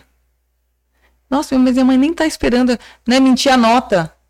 Não, tirei tanto. Aí a mãe vai ver o boletim, o quê? Você mentiu a nota para mim? Por que, que você mentiu, filho? Ah, porque você, você sofre tanto quando eu tiro uma nota baixa? Olha aí. Não quer ver sofrendo, né? É, não quero te ver sofrendo. Então, assim, é. ah, deixa, só quando chegar o boletim você vai saber que eu fui um desastre. É. Mas por enquanto, ou você me cobra tanto, ou você me põe de castigo quando eu tiro uma nota baixa, né? Não, tirou uma nota baixa, lá em casa é assim, ó. Então você já sabe no que você no que você foi ruim, né? Você já sabe do que, que você vai ter que caprichar na próxima, no próximo, na próxima prova, né? Você entendeu ele? É, entendi. e agora, tá, vamos olhar. Por que, que você. Ah, não estudei direito, ah, não entendi a matéria, não. Mas até essa mentira, né? É. E vou falar assim, a gente não vai se aprofundar, mas só para trazer como referência, porque às vezes são coisas que as pessoas não tiveram acesso, não tiveram informação e a gente está aqui para isso. Sempre. Quando você falou é, quando você traz esses exemplos que às vezes é, o meu irmão já dá problema, então eu não vou contar. Às vezes é problema do casal também, né? Sim. sim. A gente não vai se aprofundar muito, eu não abri muito, mas só para trazer aqui essa importância que a criança ela sabe quando o ambiente, quando a dinâmica está passando por alguma situação uhum. e é muito comum ela querer harmonizar, né? É. Não querer ser mais um problema. Isso, isso é muito comum. Né? Essa a questão da criança se sentir culpada às vezes por aquelas brigas, então ele vai evitar de existir. Né? Eu tenho um caso de um menino, não foi, não é nada grave, mas é impressionante porque ele fez a, judô até uma faixa tá evoluída, faixa verde, fa, alguma coisa assim, tá gente? E aí quando é, Ele, eu fiz judô, eu. Ah, você fez judô, né? Meu filho faz judô. Eu falei, até que faixa você fez? Ele falou, ele falou, ah, fiz até a verde. Mas aí, graças, finalmente eu consegui parar. Eu parei. Mudei de escola e saí. Ah, eu odiava. E chegou até a faixa aí verde. eu fiquei intrigada. Falei, mas por, por que você chegou na faixa verde? Ah, fui fazendo, né? Você era obrigado? Não. Sua mãe não te obrigava? Não. Seu pai te obrigava? Não. E por que você fazia? Ah, porque aí seria mais um problema, né? Eles já não estavam, sabe? Já brigavam. Então aí eu ia falar. Então fui fazendo um negócio que eu odiava. E aí, é, fazendo gancho, né? Assim, esse adolescente que já aprendeu esse recurso vai se tornar um adulto que fica sofrendo em um emprego o resto da vida, É, numa relação. numa relação e não consegue sair. É, porque fica o registro da minha responsabilidade sobre né, a criança sempre.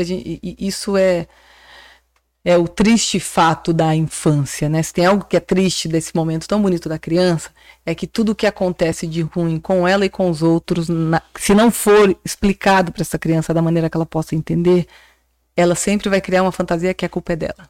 É porque ela não tem né, argumentos. Por isso que a gente já sempre falou. Fala de uma maneira simples, de uma maneira, olha, a mamãe hoje tá um pouco nervosa porque o trabalho dela, sabe? Fala de alguma maneira. Ai, hoje eu tô com dor de cabeça, hoje eu tô um pouco triste, mas ó, não tem nada a ver com você. Sempre, né?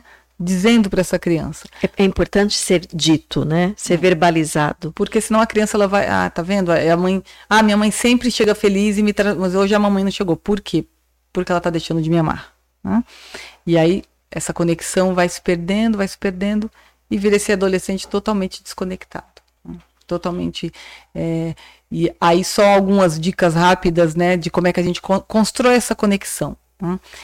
Eu sei que às vezes a gente está muito cansado como pai e mãe no final do dia para ouvir. Como pessoa é, também, não, né? A gente tá para ouvir sobre o desenho tal ou o joguinho. Imagina, eu tenho dois meninos, eles vinham falar de uns joguinhos que eu nem sabia do que que era. Mas, mas é difícil acompanhar hoje em dia. É, difícil. muita novidade. Então, mas eu aí eu vou contar. Não, não como desculpa. É, sim. Não é fácil Não, mesmo. Porque eu- você está cansado. Mas como é que eu crio uma conexão se o que ele diz não é importante? Se a coisa mais importante da vida dele, que é a figurinha do jogo da Copa, sei lá, né, do, do álbum da Copa agora, se eu falo para ele, ah, isso aí isso aí é besteira, tô cheio de, de problema para resolver. Eu sei que a gente está cheio de problema para resolver, mas essa conexão é feita aí. Ah, o álbum, nossa, você tá ali, ó, pensando, né, no boleto que você tem que pagar. Ai, consegui aquela figurinha tal. Ai, que, que legal. Sabe? Não precisa nem fingir que é maravilhoso, mas dá esse ouvido, se for possível. Ah, Se conseguiu. interessa pela É, história. conseguiu. né? Ai, que legal. Ai, mãe, aí fulano. Não, não, para de falar, porque eu tô tão ocupada. Não. Essa é a parte onde é difícil ser pai e mãe. Por isso que não é para todo mundo. Tá? tudo bem. Por isso que tem hora que chega a gente e conta, nossa, mas é muito difícil. É, porque tem hora que você tá cansado, que tudo que você queria para a cama dormir, você tem que ficar ouvindo do desenho da princesa. E essa conexão com o adolescente vai começar ali quando você fala, ai, que lindo você adora essa princesa. Ah, meu Deus, quero dormir. Tá, então vamos lá, vamos falar aí dessa princesa pra mamãe, que mamãe tá aqui, ó, meditando sobre a princesa, mas eu tô ali, né? Eu ficava ouvindo aqueles jogos que eu não entendia nada, não. Aí eu peguei uma skin, olha a skin, eu já entendi que skin é importante. Então a skin, eu não sabia o que era. Então, E não é bebida. não, é, é, pois é, não é, não é bebida. E aí eu ia, tá, de alguma maneira, dando importância para eles, né? E por isso, quando eles chegam da escola, ai, nossa, foi horrível hoje. Né? Porque eu também perguntava, e o que aconteceu de bom hoje? Nada. E de ruim? muitas coisas, né? Muitas, sempre muitas coisas. E aí, daqui a pouco começou a vir as coisas boas. Ah, eu falei isso com um amigo, é um amigo tal, aí tá. Ai, eu- ai, eu joguei isso. Entende? Eu demonstrei, eu me conectei. O que você tem para me dizer é importante. Não é coisa boba de criança. É, lá que essa conexão começa. E embora seja a estrutura mais importante ser nessa primeira infância, é, essa construção, mas continuar isso fazendo com o adolescente, né? Porque assim, a gente vê muita queixa, né? Ai, fica naquele jogo chato, não sei o quê, mas você já, já jogou? Já jogou? Já perguntou do jogo como é que é? Já- Já participou? Tem jogos que tem uma, uma imagem tão bonita. Um dia eu parei pra ver um tal de Zelda lá. Nossa, é impressionante, é lindo. Né? E o que, que você gosta? Não, né? Zelda é bom mesmo. Não é lindo? Zelda é bom. As imagens. Ah lá, tá vendo? Quem Zelda é bom. sabe, quem sabe, sabe. É, Eu gosto mais de joguinho de tiro. Ah, então, é. Apesar de não estar Eu jogando. tenho os dois lá. Tem um que adora atirar, tem um que gosta de construir, acho tudo lindo. E aí, é uma oportunidade que você tem de conhecer seu filho. Até um filho que joga, gosta de tiro. Ah, então ele tá. Nossa, vai virar. Não, ele gosta de. ele- Esse daí gosta da adrenalina. Ele, você vai entendendo do seu filho, né? Vai. Ele. Vai sentando, ele vai entender. E esse jogo aí, o que, que é? Ah, é tal, tal. Eles se empolgam, eles contam a história. E você vai fazendo Se essa sente conexão. importante, se sente valorizado, se sente pertencendo, né? Porque aí, nossa, essa pessoa se interessa por mim. É só salientar uma questão que vocês estão indo por esse caminho. E, e é nesse momento, assim, que, que eu percebo que acontece em uma determinada, uma determinada galera. É nessa hora que o Fusca pode capotar, né? Em que sentido? Essa, esse adolescente, essa adolescente não vê esse, essa resposta dos pais e vai procurar em alguém que pode trazer um Sim, problema para o resto da fora, vida, né? Vai procurar lá fora. Então, essa conexão que não foi feita na infância, essa conexão que não foi feita na infância, é, e acontece muito o quê?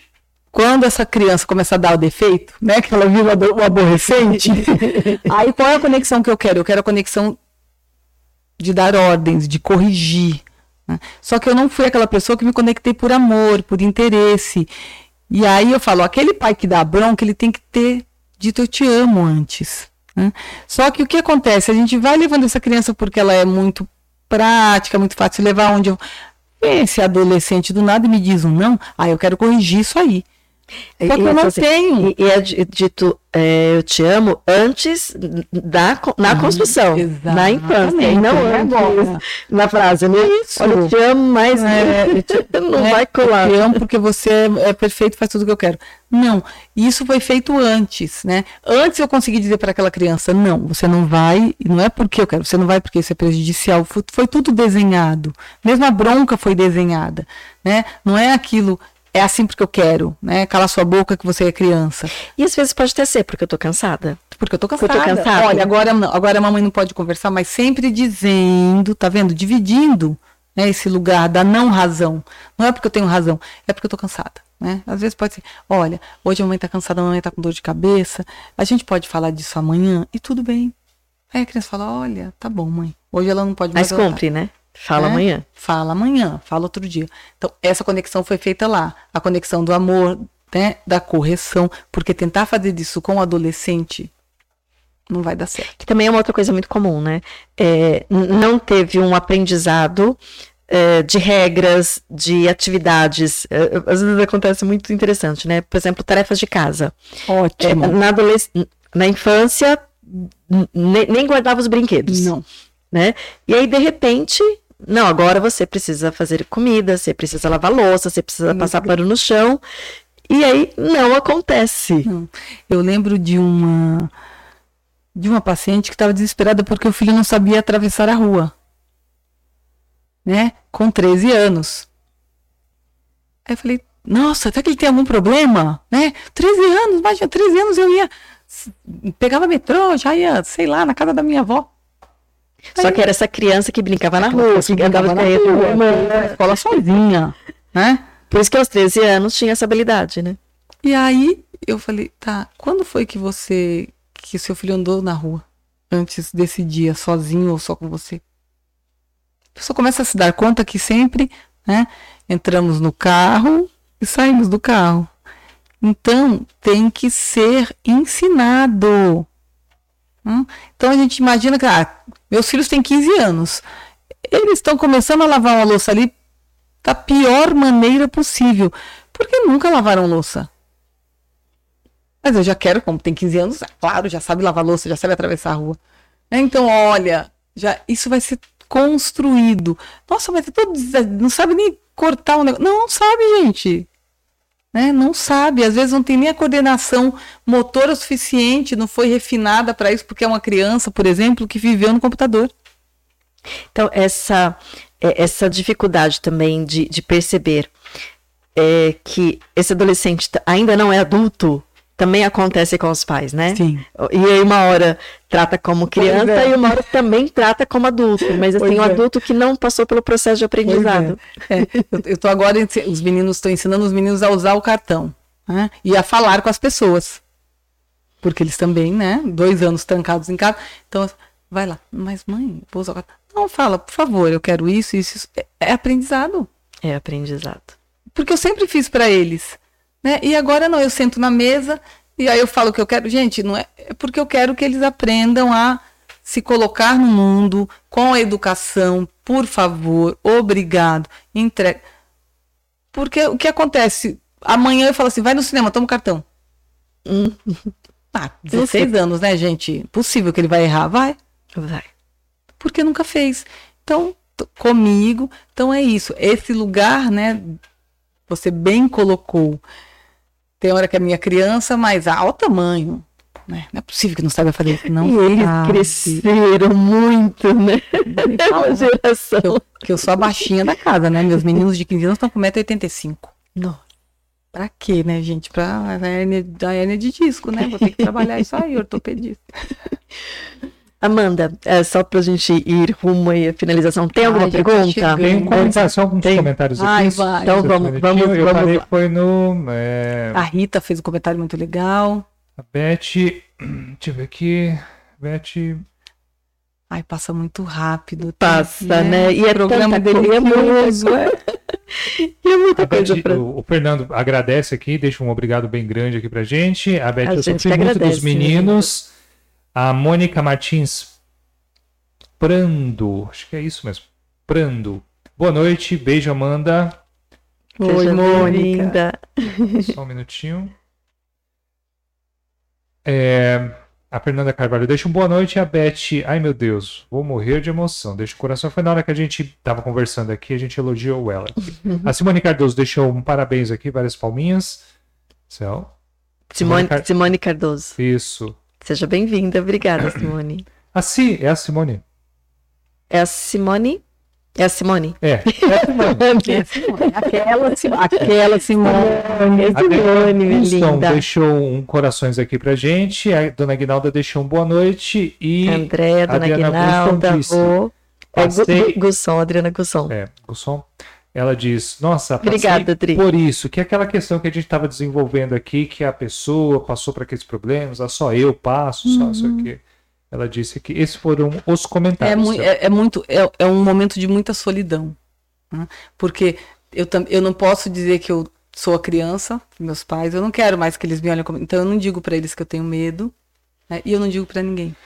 Eu vou falar uma coisa aqui antes da Cel ir, ir destino aí o que ela quer falar, mas é, eu percebo que muito dos adultos, muito dos ressentimento, muito do ressentimento dos adultos, tá nesse momento aí, né? E lá na frente, e aí uma comunicação, uma comunicação mais franca dos pais com as crianças, acho que é um caminho bem saudável nesse sentido, né? Isso que você disse é, é muito importante, porque o que acontece na nossa infância apaga, né, Céu? Vira- fica no inconsciente, vira emoção. Mas essas dores da adolescência, essas palavras, essas frases, você não, você é um inútil, ai, você não sabe nada, você me envergonha. Então, certas coisas são ditas pelos pais, né? Você é um pé, você é péssimo, se você só dá problema, isso Não posso mesmo confiar em você. é, não posso confiar em você, você é um mentiroso. É, isso fica para sempre.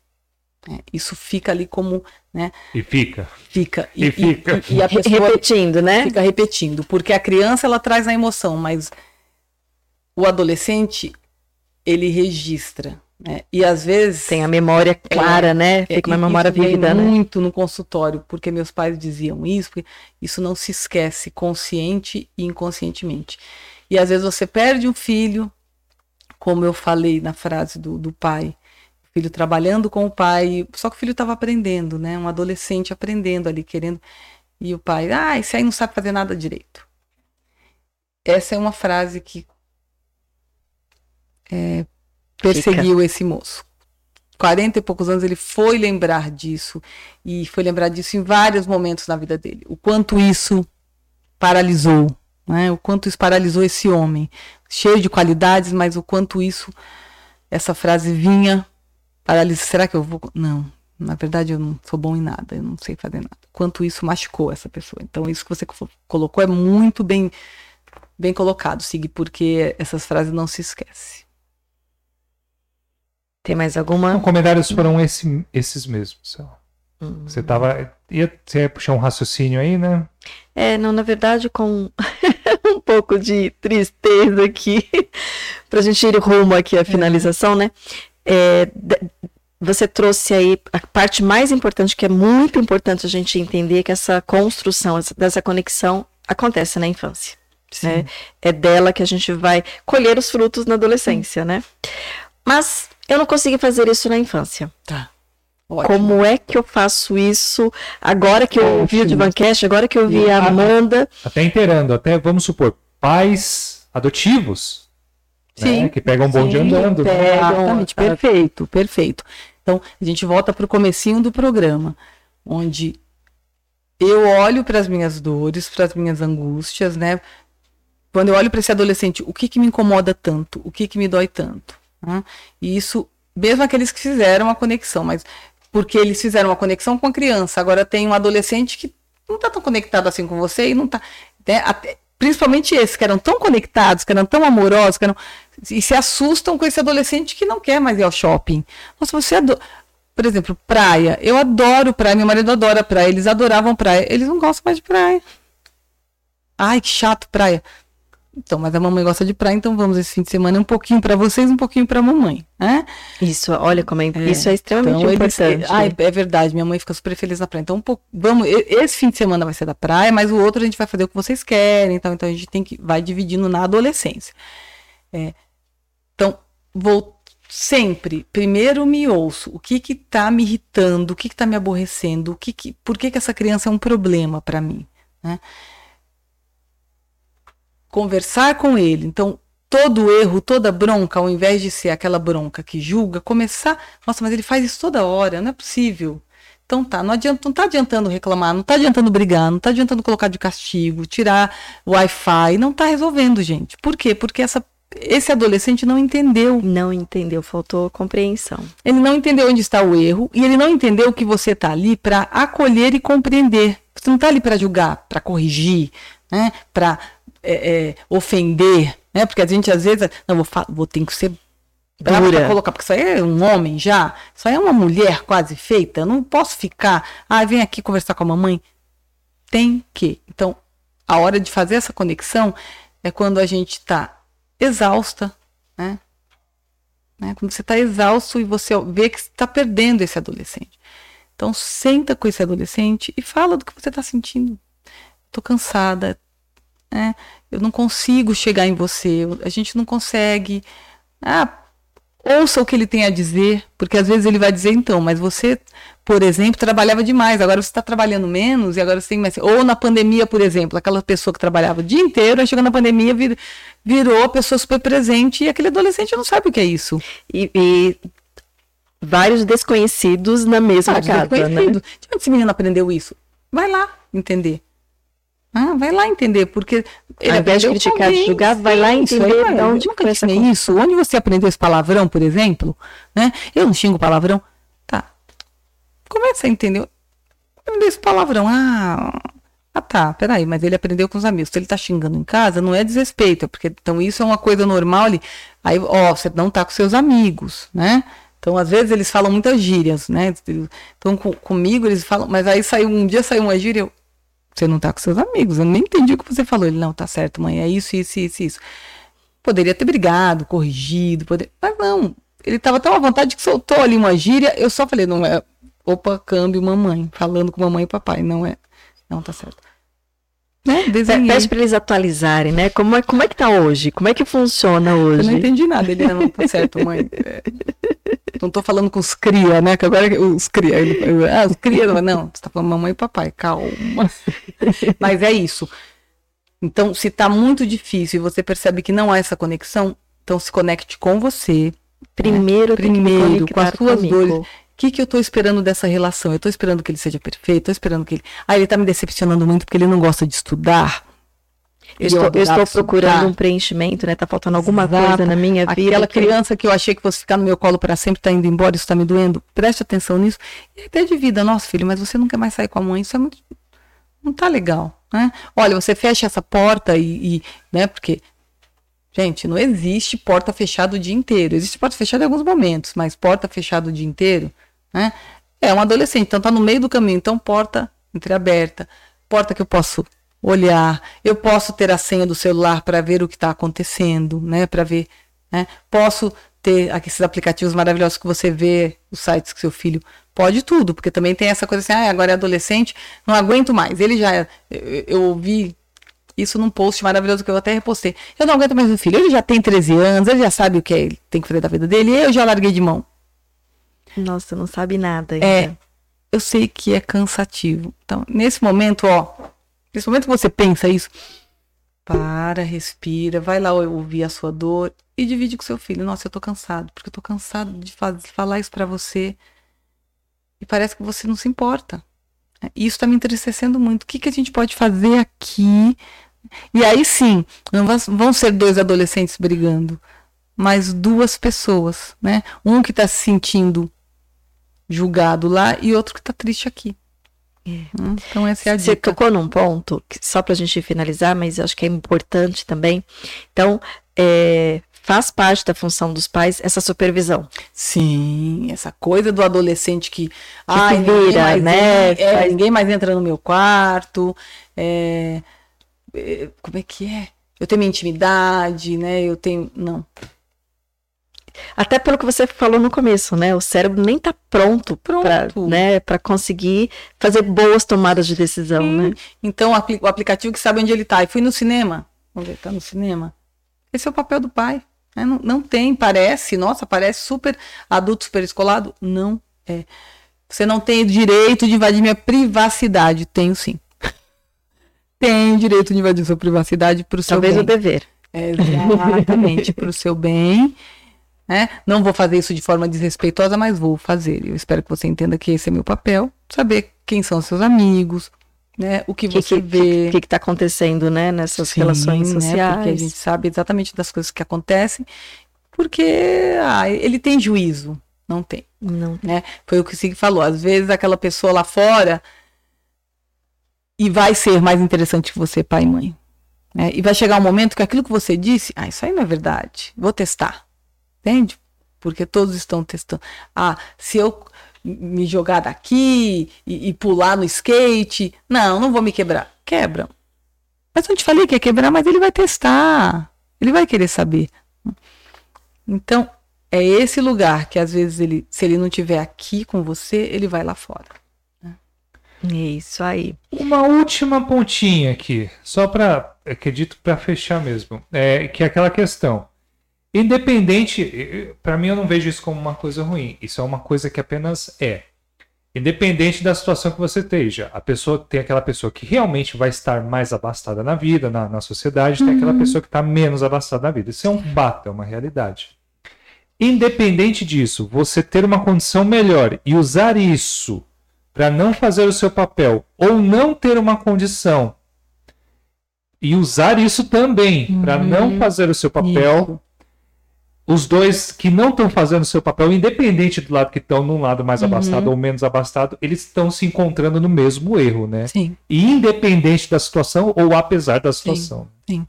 É, esse é o exemplo exatamente dos pais que, poxa, tem, né? Condições é, de oferecer. É, tem condição e fica usando aquilo tudo de oferecer o melhor. Isso. Então a minha presença não é tão importante porque eu estou muito presente, meu filho tem tudo que eu, eu não tive, tem tudo que ele, que ele quer, então ele está feliz. Né? Por outro lado, a mesma coisa, aquela pessoa que não pode, que precisa trabalhar o dia inteiro porque não tem condições de dar tudo, então ela também chega em casa cansada e não pode dar o afeto. E tem algo que eu digo assim: mudamos, claro, mudamos século, né? São outras gerações, sim, com certeza. As mulheres são outras, né? Nós um, hoje um, um, o único papel da mulher não é ser, ser sua mãe. Né? A mulher tem a carreira, a mulher tem sonhos. Os homens a mesma coisa. Mas as crianças continuam tendo a mesma necessidade. de presença e amor. Por isso que eu digo, ter filhos né, não é mais algo que se faz como ah, todo mundo tem, eu também tenho. Porque a, os tempos são outros. E independente da posição social que ela esteja, né? Sim, independente, porque a criança ela quer presença e amor.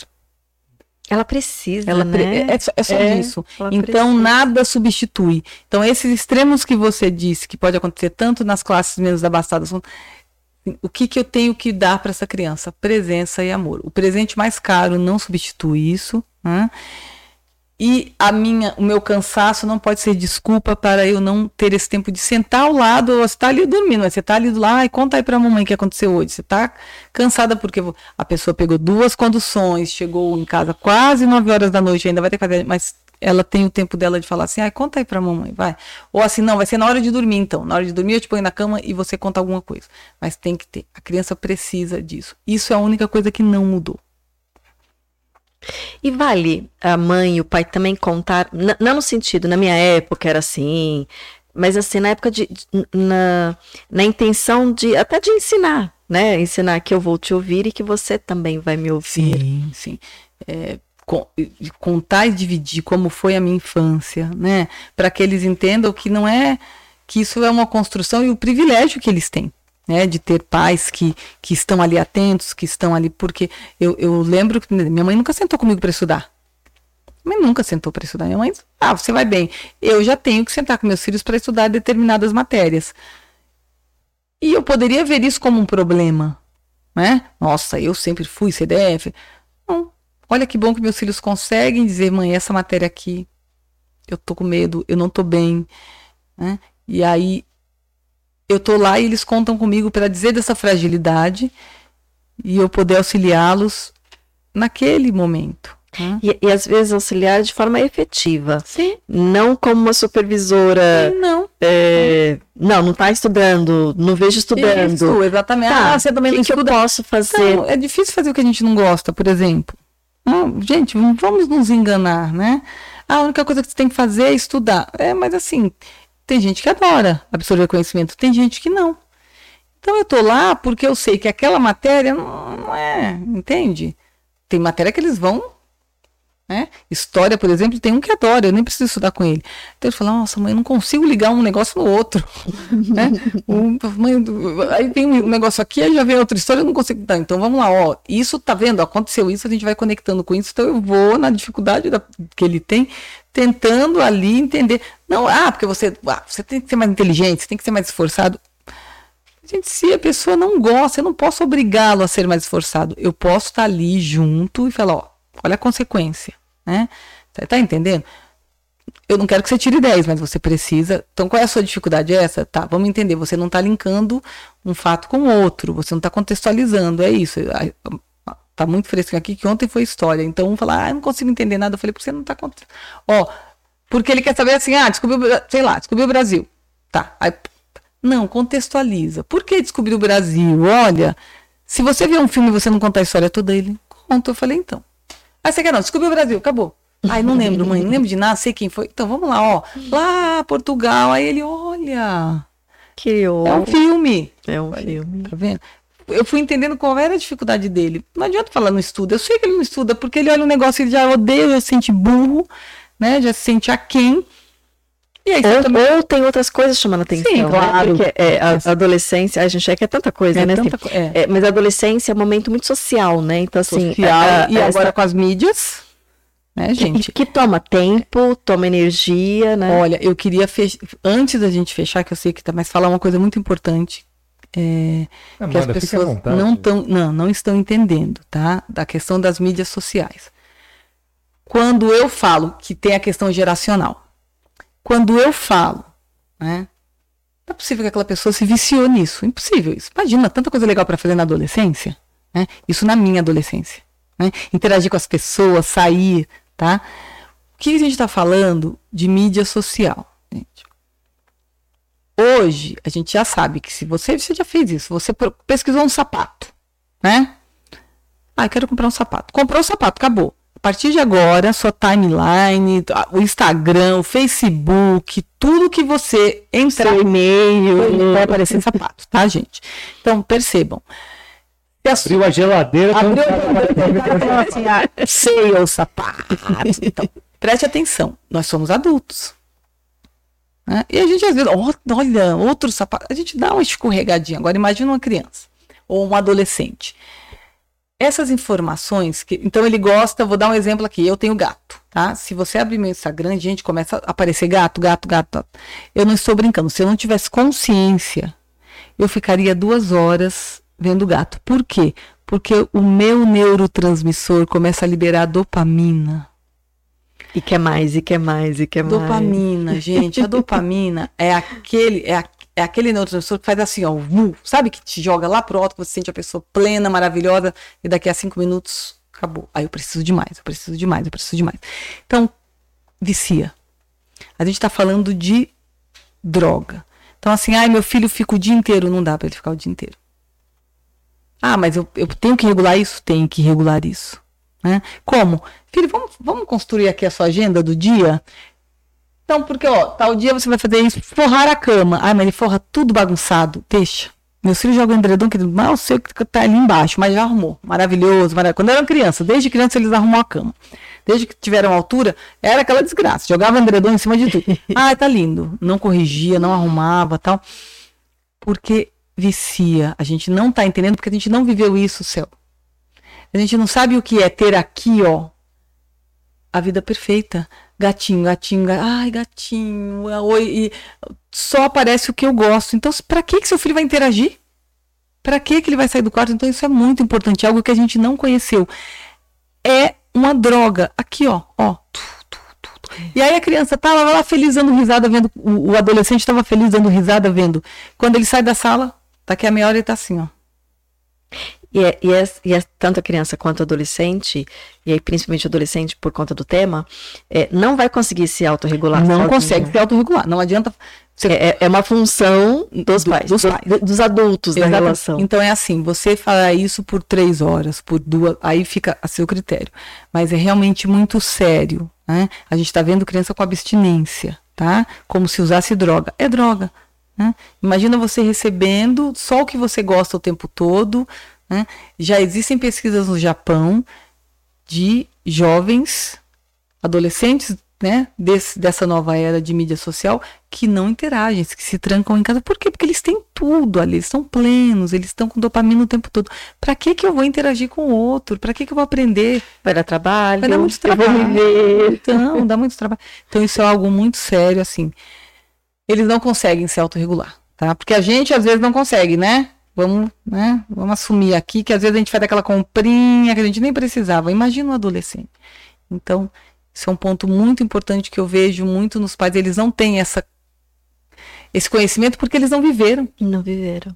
Não se vicia nada, vicia, gente. Vicia, de E verdade. às vezes vem exatamente essa memória que você comentou anteriormente, né? Mas é, eu com 13 anos já é extremamente responsável, ele com 15, ele vai saber a hora de parar. Não Não, vai. Não vai porque ele tá usando uma droga. Uma droga. tá? É uma droga. É, é como é como se ele estivesse usando uma droga muito pesada o dia todo. E aí quando ele sai dali, ele vai ficar irritado, ele vai ficar nervoso. Então, Crise de abstinência. crise de abstinência. Isso é muito sério. E isso é uma doença da, da geração dos nossos filhos, tá? Desses adolescentes e desses jovens, que a gente não alcança. Mas é sério isso. Eu vi um, eu vi um estudo assim sobre séries coreanas. Olha.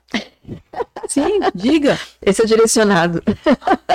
Sobre O séries pessoal tá adorando. Ai, nem vou falar das novelas dos anos 90 também, que é um problema que tem aquele canal Viva que eu fico vendo. Ai, é.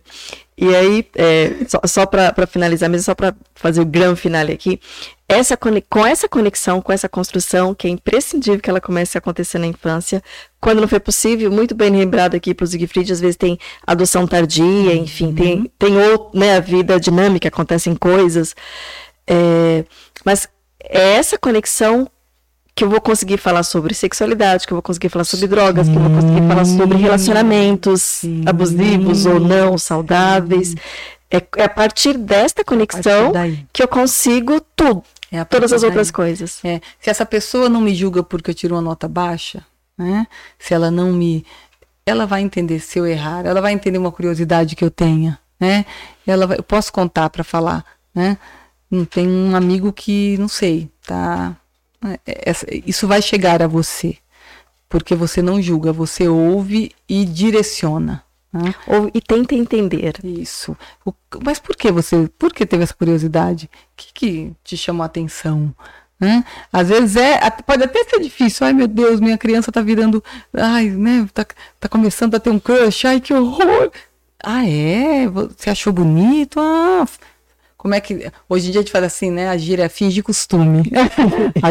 fingir costume é ouvir que meu filho falou que tal menina é linda. fingir costume, ah, é? E por que, que você achou ela bonita? Ah, porque ela é assim, assim. Ah, aquele menino é lindo. Ah, o que, que você achou bonita? Finge costume, porque senão as outras coisas não virão. Não virão. É, essa é a questão. É. Muito bem colocado. Ai, Amanda, sim, né? maravilhoso. É, esse tema é maravilhoso. para manga é. aqui, mas eu acredito que os pontos mais importantes você conseguiu trazer aí muito, muito lindamente. Vamos encerrando, Siegfried. Vamos agradecer a Amanda aí, né? Agradecer a Amanda, muito obrigado por ter vindo, ter ajudado a gente aqui, trazer toda essa riqueza, esse conhecimento que você tem. Você é uma pessoa maravilhosa. Deixar aí com o seu contato aí, suas redes sociais, se a pessoa quiser fazer contato com você, precisar tirar uma dúvida, é, orientação é, aí para lidar com é, exatamente seus serviços faça o seu merchandising aí. Tá gente eu tô nas mídias no Instagram e no Facebook né? Arroba psicóloga Amanda Minuccelli e no Facebook psicóloga Amanda Minuccelli tá? Então nesse programa que tá gostoso demais que a gente vai ficar até amanhã se vocês tiverem alguma dúvida ah não quis falar no programa mas queria né? Acho que preciso de uma orientação, porque orientação familiar não são mil sessões, às vezes uma sessão já te ajuda. Né? Então eu faço esse trabalho com, com muita alegria, entre outras especializações, mas eu fui na especialização, como eu disse para vocês, porque eu também precisava do, de um manualzinho, e esse manual está dentro de mim, né? Que mãe que eu posso ser, né? E que filho é esse? Então é sempre isso. O que funciona, olha, aquele lá, mas aquela criança estuda sozinha, aquela criança estuda sozinha. Né? Dizer isso para o seu filho não vai resolver. Então é um manualzinho que a gente vai construindo junto. Às vezes o irmão estuda sozinho. O né? irmão, porque foi o que aconteceu ontem. Um estuda sozinho história, o outro não. Que eu falar o quê? Você é burro? Não, tive, qual, o que, que ele não está fazendo? Aí entendi qual era a dificuldade dele. É isso. Dá trabalho, gente. Eu sei que dá trabalho. Não é fácil, não. não mas é necessário. Né? É a sua é. missão. É. Bom, Amanda, mais uma vez, sim, só gratidão. Lembrando para as pessoas que tem outro episódio seu sobre culpa, que ajuda nessa sim, questão aí de entender e passar por essa fase da adolescência. Então, vale a pena complementar aí assistindo esse episódio. E, mais uma vez, gratidão. Seja muito bem-vinda sempre. É a minha palavra. Você fica roubando a minha palavra aqui, porque sempre que eu venho aqui, é a segunda vez, e quando eu assisto, esse programa é lindo por isso, porque vocês me permitem fazer a psicologia do jeito que eu gosto, né? Com humanidade, com afeto, é, dividindo, aprendendo, né? Então, eu que sou grata sempre, né? Quando eu assisto vocês de lá e quando eu estou aqui. Então, obrigada. Obrigada a todos vocês, né? E tamo junto. É isso. Pai e mãe é sempre assim. Tamo junto ali na alegria e na tristeza. É, depois de uma rasgação de seda dessa, eu não consigo mais nem desligar o episódio aí. Ah, e, você, e, você, com a sua participação luxuosa também, muito obrigado ah, sempre. A gente que agradece novamente, Amanda. Céu. É, quer, quer dar o um tchauzinho aí pra gente Agradecer finalizar? novamente a todos que estiveram com a gente até agora e agradecer aqui a nossa primeira parceria aí, né, Cel? Você quer salientar de novo que o nosso começo foi meio turbulento aqui? Dá uma reportagem. Trabalho lindo, né? É. Ai, quero, já quero pra mim, já quero, que é isso. É, gratidão, né, Tânia? Aqui o resultado aqui da parceria Ai, está linda. na cara. É isso aí, Tânia Menezes é que tá a primeira parceria da gente aí. Ela está na descrição do vídeo, você que precisar de algum serviço dela, consultoria em sentido de estética e beleza feminina e masculina também ela estará à disposição. É só clicar aí no link que está no corpo do vídeo, não é, Cel? É isso aí. E gratidão, né, para todos que estiveram aqui participando, para quem está assistindo agora e acompanhando todos os nossos episódios, né? É isso aí. Desejar a todos uma ótima semana muita riqueza e prosperidade na vida de cada um, não é, Cel? É. Lembrando de deixe o seu like e compartilhe, né? Olha quantas informações preciosas foram passadas aqui. É, a, gente, a gente tem certeza que pode beneficiar muitas pessoas. Então, sejamos a semente para construir uma linda floresta. Um beijo no seu coração e até semana que vem.